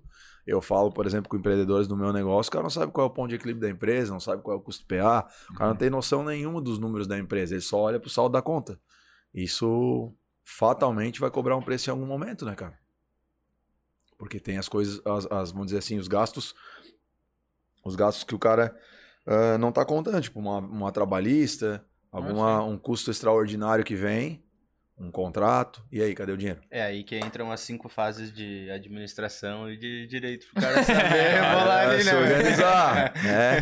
Tá certo que, que nem tudo eu sei, eu, eu falo porque eu já cometi também esse erro, eu acho que quando eu comecei a profissionalizar mais a empresa e olhar mais para esses detalhes, a nossa empresa deu um boom. Uma empresa não pode ser tocada assim, a, a vai, vamos ver o que, que vai dar. Uhum. Não funciona, sabe? E eu vi, uma, eu vi uma pesquisa faz pouco tempo que essa galera de que é empreendedora e tal, começou a surgir muito empreendedor bom com, tipo, 35, 38 anos. E antes era uma parada, ah, não, quem empreende é gurizão. Né? E daí começou essa galera mais velha, e daí já, o cara já começa uns passinhos na frente, né? Teve uma experiência de vida. Já já apanhou, com- né? É, é. É, tipo, é que também dá uma romantizada, né? Ah, um empreende- empreender e tal. aham. Não tem nada Não de é tão simples tão assim, é. mágico assim. Ah, E não tão glamouroso, né? Não é isso, Ah. é fudição. Tanto, Uhum. tanto é que todo mundo que tu escuta, isso é na internet é difundido, é- vai trabalhar muito mais, irmão. Uhum. Tu vai te preocupar muito mais, tu vai ter função ah, muito maior do que ser um colaborador. Tu não tem essa preocupação. Né? O meu colaborador chegou às 6 horas, ele vai para casa, ele não tá preocupado se amanhã nós vamos vender, se não vamos vender, se vai ter telefone, se vai ter luz.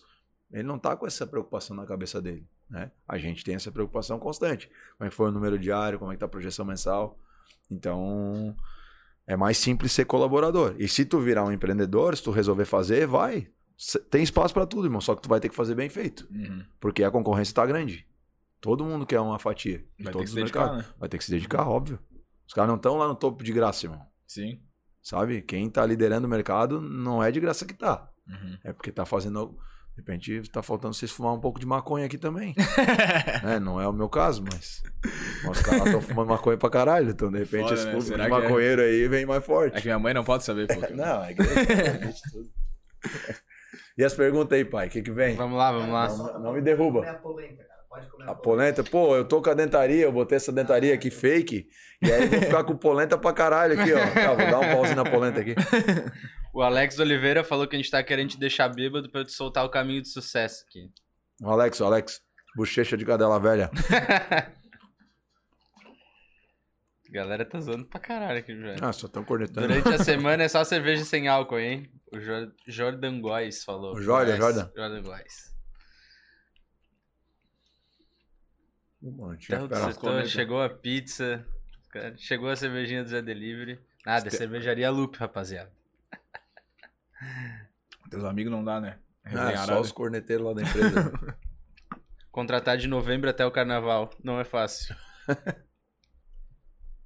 Pergunta, pergunta, cara. Eu tô procurando aqui. Eu tô vendo aqui, ó. Pergunta qual a projeção para VIP dentro dos próximos 10 anos e como vai impactar positivamente para o colaborador. Os caras querem 10 anos É, mesmo. pequena pergunta. Ô, que pegada. Cara, a gente tem, a gente tem um, vamos dizer assim, um- alguns projetos que, que ainda estão no papel, mas a nossa ideia é chegar a 600 colaboradores. Esse é o desenho que eu tenho desde quando eu iniciei a empresa. Eu quero, nós queremos que a VIP seja a maior promotora de crédito do Brasil. A gente está trabalhando para isso. Por alguns meses a gente já beliscou esse, esse posto, mas a gente precisa de, de mais, vamos dizer assim, de mais volume de produção, mais colaboradores e a gente com certeza vai ser a maior promotora do Brasil. E dentro desse projeto se abre possibilidade, por exemplo, de franquear, sabe, de abrir franquias da VIP, né? Porque nosso modelo de negócio é a venda por- pelo telefone, mas eu posso estar presente nas praças, né? E ah, vender a nossa marca para alguém que queira empreender. E a gente tem a possibilidade de trabalhar também no B2B, que a gente é B2C, Uhum. mas hoje a nossa empresa investe muito em tecnologia. Então a gente tem a possibilidade de trazer empresas que são pares de, de mercado nosso para poder usar o nosso sistema, para poder vender por nós. sistema é próprio? Nosso sistema é próprio. Nosso sistema de vendas é todo desenvolvido internamente na empresa. Então, a- a- uma projeção de 10 anos é uma projeção muito extensa, mas eu projeto a empresa num curto espaço de tempo, em dois, três anos, como a maior promotora do Brasil, com algumas franquias abertas e trabalhando também no braço do B2B, porque o braço do B2B ah, ele é um modelo de negócio diferente, bastante rentável, né? Que seria como a Fontes, né? Aham. Cito sempre a Fontes, a Fontes é, volta e meia é líder de mercado, a também é uma empresa e tal, mas pela proximidade, por trabalhar com eles, eu sempre cito a Fontes. Então dá para dar uma briscada nesse B2B, por quê? Porque existe uma carência de acesso à informação e à tecnologia nesse cara da lojinha pequena, lá do interior. Que ele vende lá 100 mil por mês e ele atende só na, na cidade dele e tal. Tu pode pegar esse cara e dizer, ó, vamos fazer como, vamos fazer como a gente faz Uhum. disponibilizar para o cara para ele atuar com a tecnologia na ponta que a gente tem. Então, fazer uma projeção de 10 anos era impossível, até porque o mercado ele oscila bastante. Eu não sei como vai estar o consignado daqui 10 anos. Nesse momento a gente está passando por um por um, vamos dizer assim, um dos momentos mais difíceis do mercado, né? A gente não tinha uma crise tão grande como está nesse nesse período com a margem negativa dos clientes desde desde quando eu empreendi em 2008. Isso devido à pandemia, tu acha? Por causa da margem negativa, caiu de novo a medida provisória. Sabe que eu falei da margem Ah, ali? só O 5% lá Diminuiu. É, as pessoas estão negativas, ninguém consegue contrair. Então, tá bastante afunilado. A gente fez um estudo no ano passado, quando caiu a margem, o mercado tocou os piores índices de 2015 e 2012.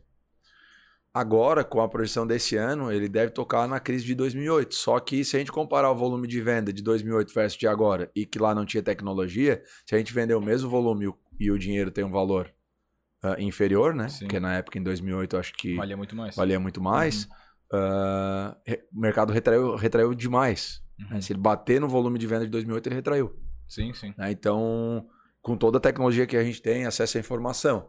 Então, realmente, tá- é meio que um divisor de águas para o nosso mercado que está se enfrentando agora. Pode ser que em maio volte essa questão da margem e tal. A gente está com produtos novos, vendendo outras coisas, se reinventando para poder passar pela fase. Então, se- nós estamos saindo muito bem, por sinal. Uhum. Graças aos nossos colaboradores que têm essa pegada de virar. Mas o mercado está bem apertado. Bem apertado. E acho que tem essa parada também que tu acabou de comentar de, de se reinventar e não ficar parado esperando as coisas acontecerem, né? É, cara, tipo assim, a empresa tem que estar frequentemente testando alternativas, né? Tu, pô, tu tem um produto, tem que testar um segundo produto, Uhum. né? Tu tem um carro-chefe de vendas, tem que ter um segundo, um segundo, um teste para um segundo produto, para uma eventualidade. Né? Tu não é necessário ser, não existe prioridades, né? Tem que ser prioridade. Uhum. Então tu não é necessário ser especialista em vários produtos, mas tu te especializa em um e vai fazendo teste outros. AB de, de outros produtos para tu ter uma alternativa em momentos de, de fase ruim. Isso serve para qualquer empresa, né? Uhum. Eu não acredito que uma empresa, seja qualquer de, de qualquer tamanho, fique focado num produto só. Sim. É. Não consegue sustentar, né? Pega a Amazon aí, Uhum. sabe? Começou com um modelo de negócio, hoje é o carro-chefe é a tecnologia, Uhum. né? Não é Tá fazendo a- foguete pra ir pra lua.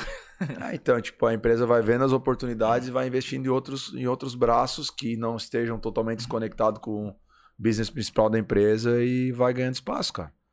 No nosso mercado não dá pra moscar, cara. Uhum. Porque ele é bastante volátil. E acelerado também, né? Muito. Muito. Uma de pergunta aqui. É, perguntaram quantos vendedores tu tem no FGTS. 100% da equipe hoje. A gente pegou todo o time, 110 vendedores e virou para vender FGTS. Então não tem ninguém vendendo NSS, que era o carro-chefe da nossa empresa. Então toda a equipe tá. E, e a nossa empresa foi estruturada dessa forma, onde a gente faz um movimento, chega, divide para o time, eles compram a briga e a gente vai. Então isso também é mais uma característica positiva da, da VIP, né, da nossa direção lá, de não ficar vinculado a vender sempre a mesma coisa e os vendedores ditarem a regra, né? Tem Uhum. empresas do nosso setor que o vendedor diz, não, eu quero vender isso aqui. Entendi. E o cara deixa, sabe? A gente tá 100% no FGTS, 100%. Vocês É. lá, tipo, a empresa vende isso aqui ou quer ou sai fora. Tipo isso. Não, ele não sai fora. ele- eu explico por que, que eu tô Aham. vendendo, por que, que a gente tá fazendo esse movimento e aonde a gente vai chegar com o movimento. E o ele cara diz-. Confio, vamos fazer. Uhum. Tanto é que a gente não vendia nada de FGTS. O produto de FGTS ele é relativamente novo, né? Ele Sim. tem, eu acho que não tem nem sete meses. O próprio saque aniversário do acho que não tem nem um ano, né? O saque aniversário do FGTS, aliás. Tem. Fechou um ano. Um ano agora? É. Pouco, é- é. Ele não é um É. produto muito difundido, né? Não, não, não. E esse empréstimo é uma antecipação do aniversário. Então a gente não vendia nada disso aí o ano passado.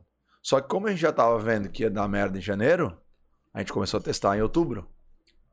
Foi testando, fazendo tráfego, pá, pá, pá, pá, pá. Em janeiro a gente virou o game e a gente estourou. A gente fechou, eu não, eu não olhei o número ainda, não quis divulgar hoje, mas algo em torno de 17 milhões no total, com venda interna de, de 16,5 e venda interna de 12 milhões de FGTS. É um puta número. É um puta número. Pra FGTS, né? Aham. Teve meses de outros produtos ano passado que a gente vendeu 100 milhões, por exemplo, em agosto. É muito dinheiro, cara. Imagina tu prestar 100 milhões de reais. É coisa, né? E é, e é dinheiro rodando na tua empresa ali, né? É, rodando na economia, né, cara? Uhum. É o dinheiro que cai lá na cidade do cara, o cara gasta na- no comércio regional e tal. Então é, é, é muita coisa, irmão. E agora a gente tá bem. Pelo que a gente sabe, tem empresas que estão em destaque batendo na casa de 20, a gente deu uma patinada, mês que vem a gente vai meter 22 milhões. Mês que vem não, né? fevereiro que aqui estamos, né? Uhum. A gente vai ter essa meta de fazer de 22 a 25 milhões de venda desse produto.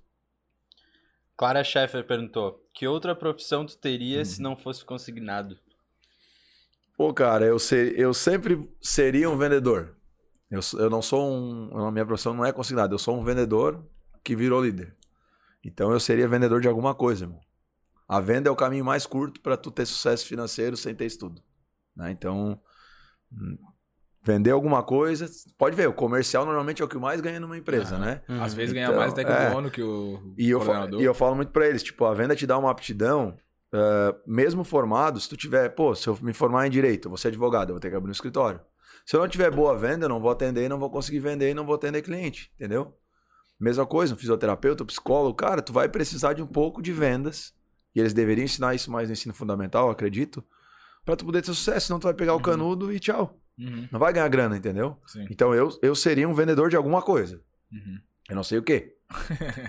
Mas eu tentaria vender algum outro produto. E de técnica de venda, assim, já que entramos nesse assunto, né? Mas de técnica de venda, assim, o que que tu acha que é o que mais faz diferença, assim?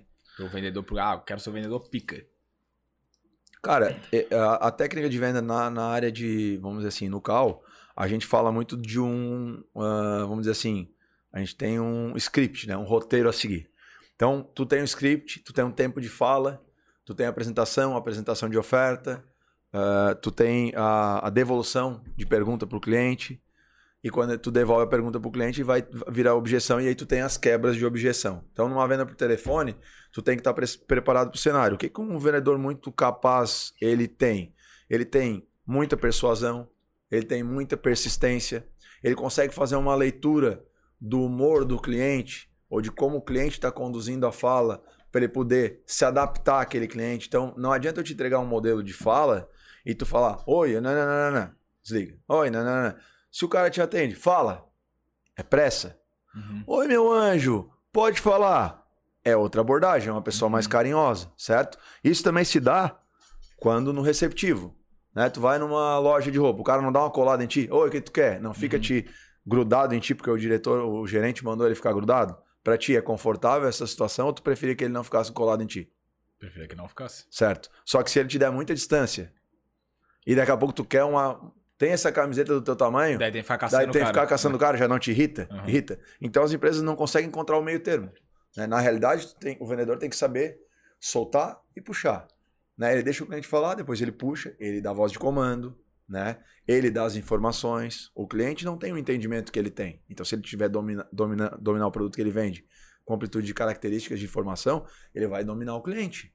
Né? Porque, principalmente, vamos pegar um cliente sem escolaridade do INSS, tu tem que Uhum. conseguir convencer o cliente, né? Além de, é claro, ter um produto bom nas mãos. Então, eu acho que o, o vendedor ele tem que ter essa característica, entendeu? Da persistência, do saber se colocar, ser persistente, ter persuasão também é muito importante, sabe? Convencer o cara de que ele sabe que é aquilo melhor é para o cliente aquilo ali, né? Então, muitas vezes tu pega empresas onde não tem um bom vendedor gerindo. E acontece o que a gente está falando da loja de roupa, cara.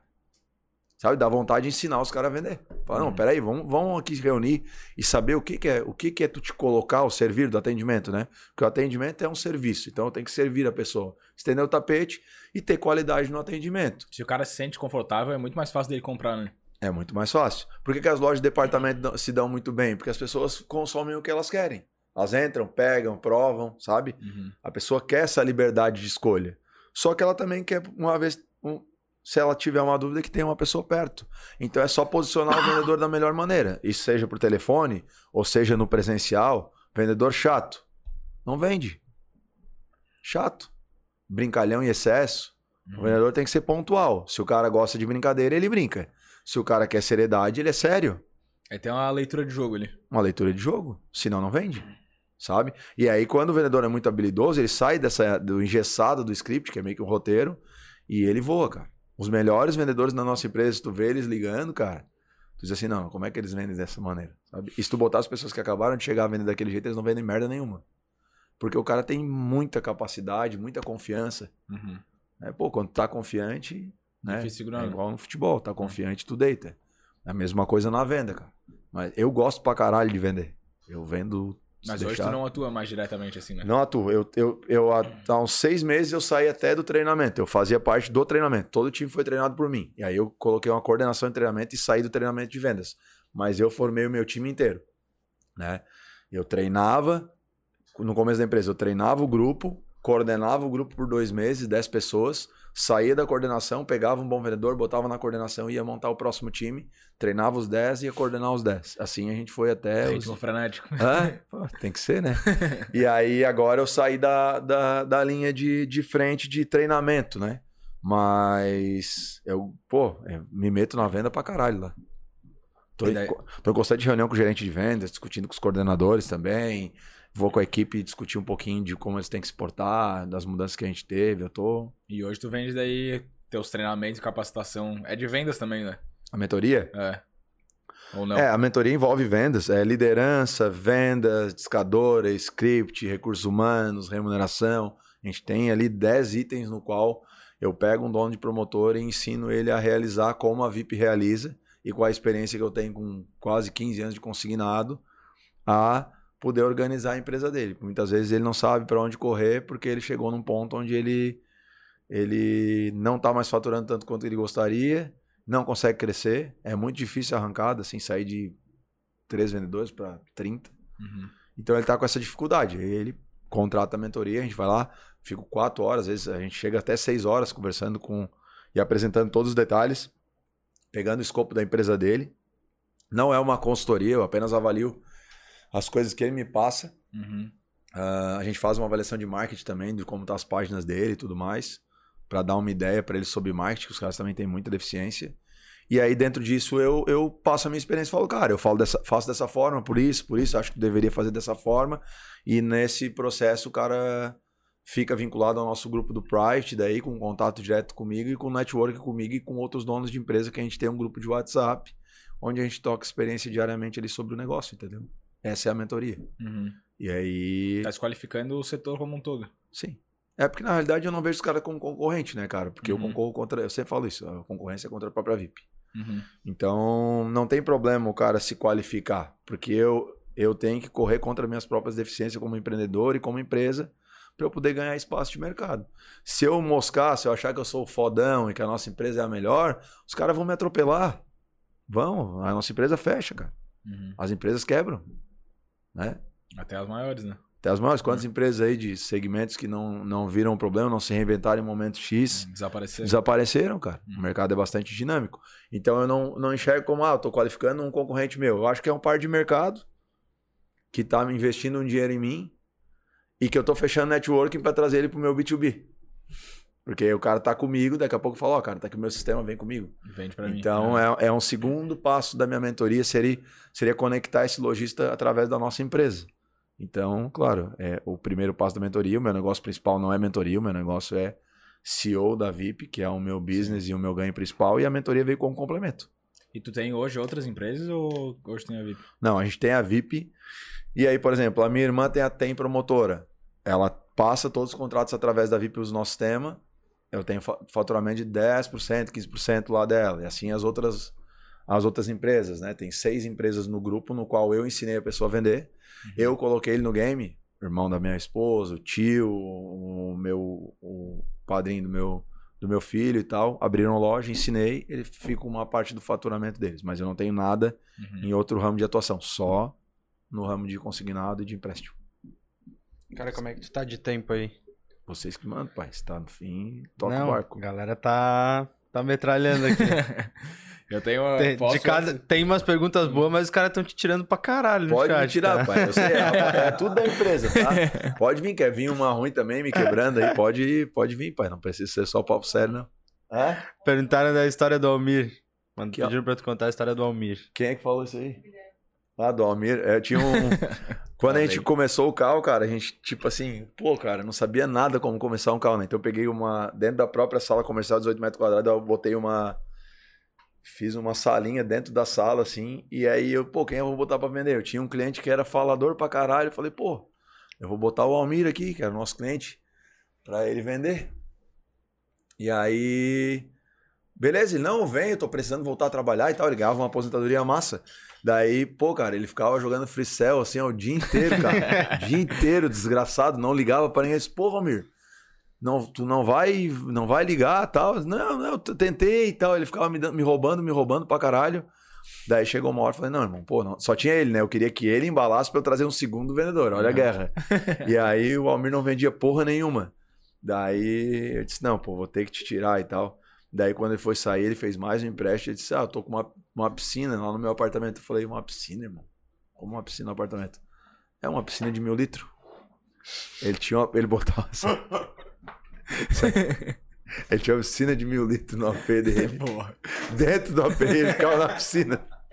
Eu peguei um dinheirinho, vou, botei uma piscininha lá no AP. Eu disse, ó, tu mora numa cobertura, o que que é? Não, Piscina de sala. Sabe como é que esvazia, porra? Não, balde e tal, função. Senhor, tu é maluco. Eu sou mais maluco que tu por te contratar ainda pra trabalhar comigo. Foi o nosso primeiro vendedor, foi o Almir, cara.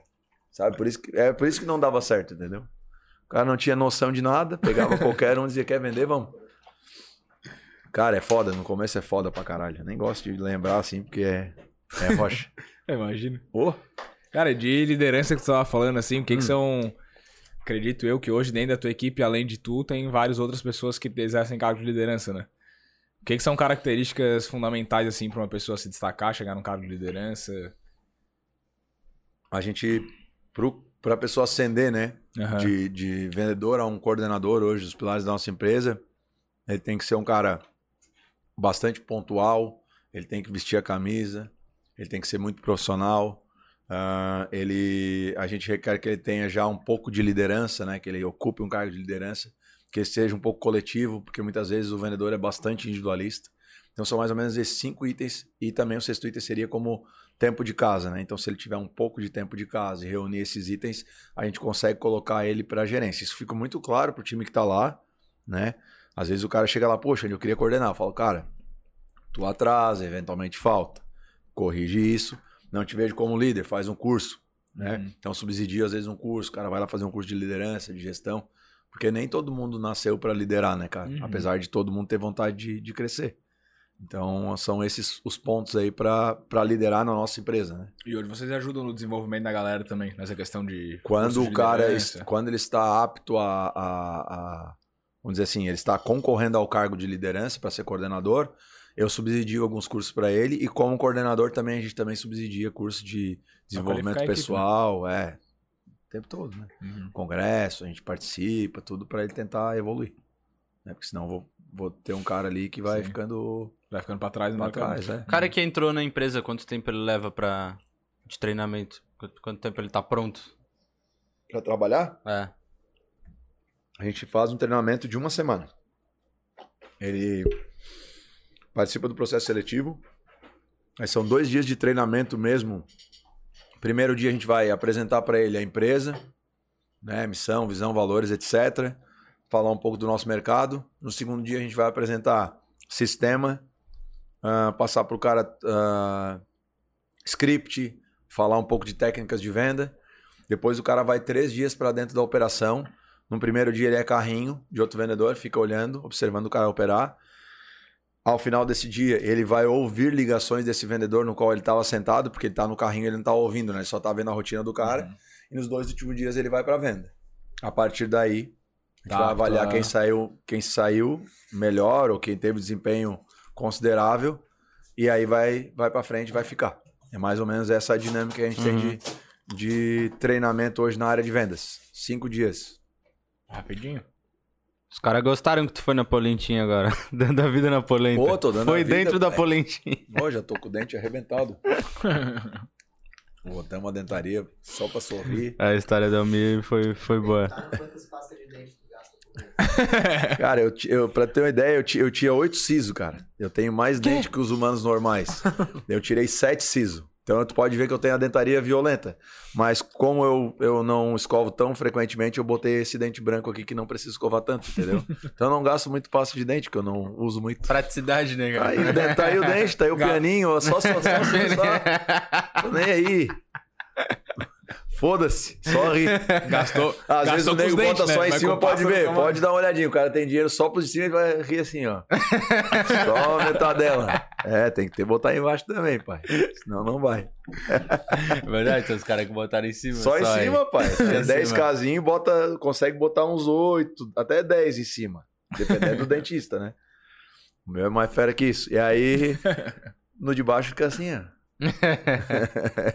Gastou com o dente pra não gastar com pasta, né? É, já dá uma economizada, já dá um equilíbrio, né, pai? Cara, pra fechar, perguntaram aqui no chat também qual que é teu maior sonho profissional.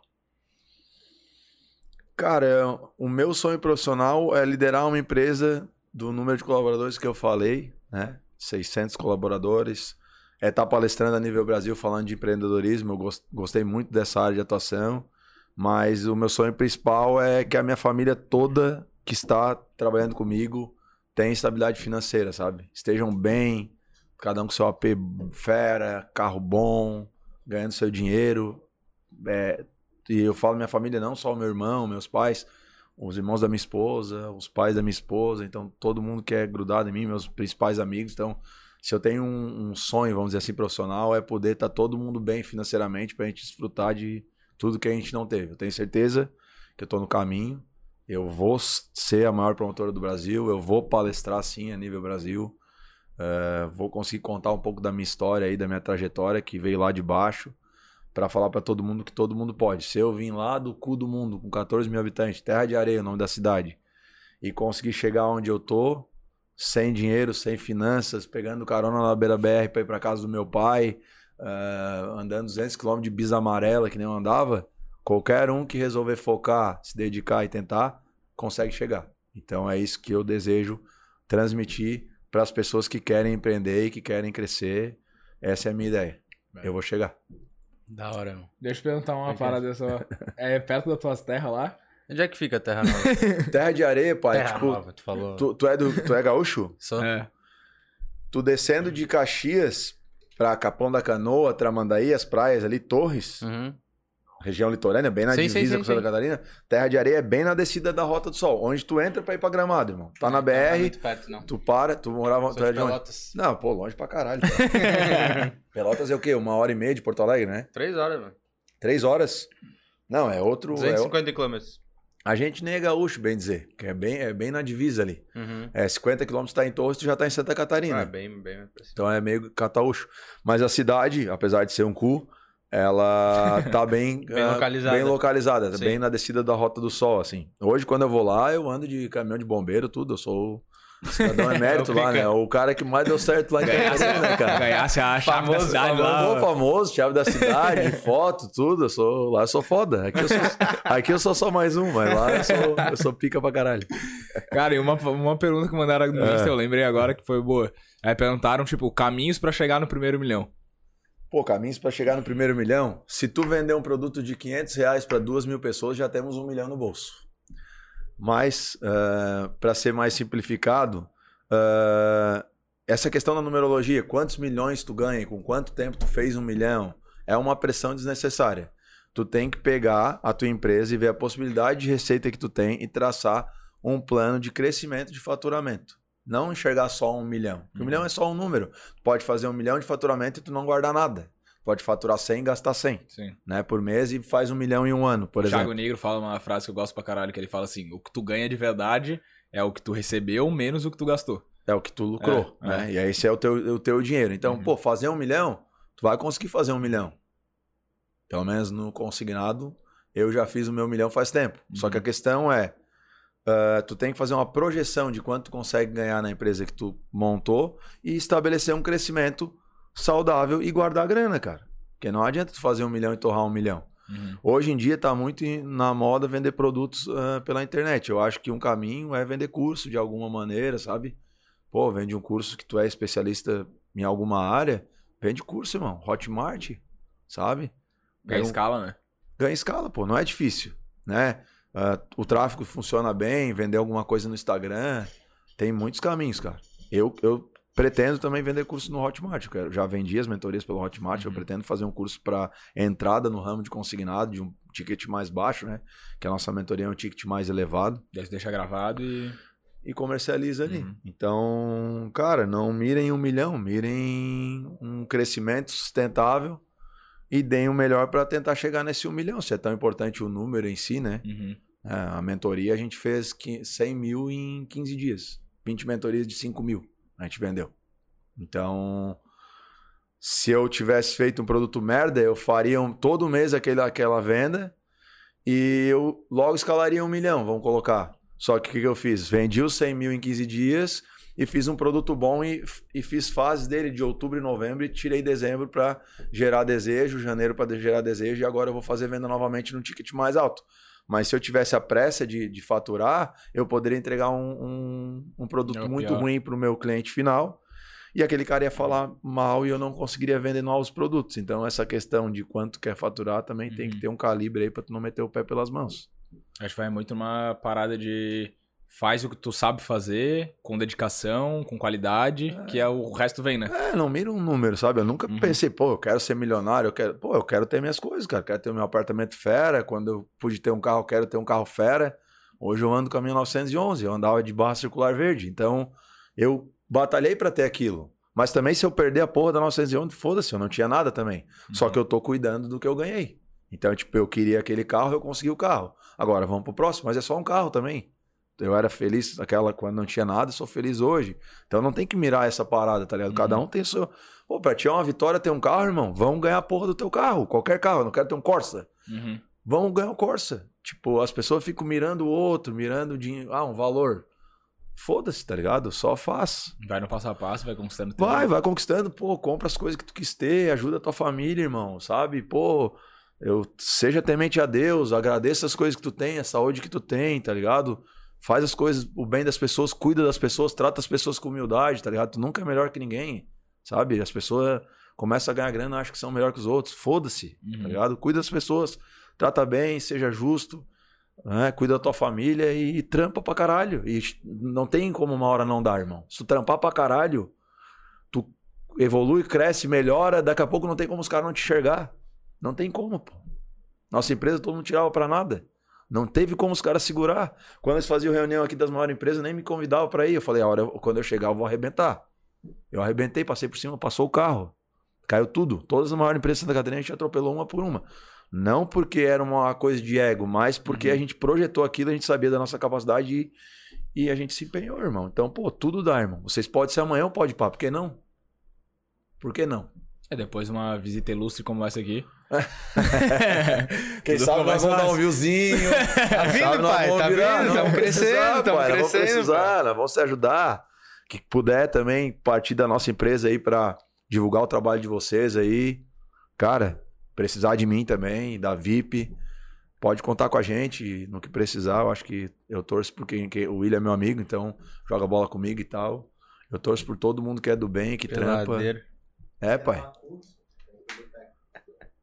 É, e quem quiser gravar curso, tu falou de gravar curso, então. Quem quiser gravar curso, aproveita e vem aqui que esse estúdio aqui é nosso. A gente grava curso pra galera. É mesmo? Tem pessoal Esse- gravando curso aqui É que já. a gente, é, tem o. Põe, põe pra passar aí o nosso, aí o nosso logo, ó, Boteco Studio. Então É, a gente tem um é um Instagram estúdio lá nosso. que é do estúdio. Pô, Então, que tipo, massa. aquele outro espaço ali a gente aluga. Né? Ali a gente produz outros podcasts e a galera que quiser fazer um conteúdo audiovisual, só áudio, só Já visual. tem curso rolando aí também. Tem curso rolando aí também, a gente aluga o espaço. Pô, Hoje que aqui massa, no boteco, aqui é o boteco e ali Aham. a gente tem É, mais esse, um esse espaço aqui é particular, pô. Nós vamos É, ter um esse aqui nós. ninguém usa. Esse aí, aí. tipo, quem é que cu- cuida da mesa de som e tal? a o cara gente faz tudo. vocês fazem não, a gente faz tudo. Massa, massa. Câmera, mesa de som, produção inteira, entregamos um arquivo prontinho, só pra usar. Pô, posso criar umas coisinhas também, né? Com, Com certeza. certeza. Fica à vontade, Sempre será bem-vindo. bem-vindo. Vamos ver se me pinga alguma coisa que eu tô pensando. Deixa eu começar, daí depois nós vamos pensar. Mas vamos embora, pai. Bora. Cara, Cara, e deixa, e- deixa pra galera que tá acompanhando a gente aí, quem. É que tem os nossos seguidores que estão seguindo, que estão acompanhando, e provavelmente tem uma galera que te acompanha também. Sim. Mas pra quem não te conhece, deixa a tua rede social aí, rede lá da VIP também. O, a o meu Instagram é o Alexandre Matos e o Instagram da VIP Promotora é VIP, vip.promotora. Então segue a gente lá nas redes sociais lá, eu faço um conteúdo massa no meu próprio Insta ali, na, na página da nossa empresa Acompanha, é fera pra acompanha. caralho Nossa. também. Então a gente tá trabalhando forte, a Clarinha é a nosso marketing, então ela tem a Clara, Clara Scheffer Studio Design, é isso, Clara? É design? é design? Não, segue o pessoal. só. É, e a Clara Shepard é que é o nosso marketing também, que faz esse trabalho tanto na VIP, quanto no meu trabalho também da mentoria. Então, toda a moral pro trabalho dela aí também, que tá nos ajudando a erguer nas redes sociais, tá fechando novos negócios pra nossa empresa. Coisa Fera. linda. Da hora. Obrigado, então, pra quem assistiu. Obrigado mais uma vez por aceitar o convite, irmão. Será muito bem-vindo sempre que quiser vir. E voltamos na terça-feira que que vem. Já se inscreve no canal aí. Já temos. Tá lá Já dá- no, Instagram o spoiler nossa, aí, dá spoiler aí. a nossa agenda. Catarina Bratz. Tu É, quis né? dar o spoiler, agora tu fala. Bartz. Catarina Bartz, especialista em capital erótico. O que, que é um capital erótico, pai? Vou perguntar, Vai vai, que ser a assistir, primeira pai. pergunta que eu vou fazer pra ela vai ser essa. Capital A erótico. primeira pergunta que eu vou fazer vai ser essa. O que, que é um capital Certo, o erótico? cara investe em. Vamos descobrir terça-feira que vem. Terça-feira que vem, às 8 horas, acompanha aí. Valeu, valeu, É valeu. nóis, Tamo junto. Valeu. Valeu, obrigado.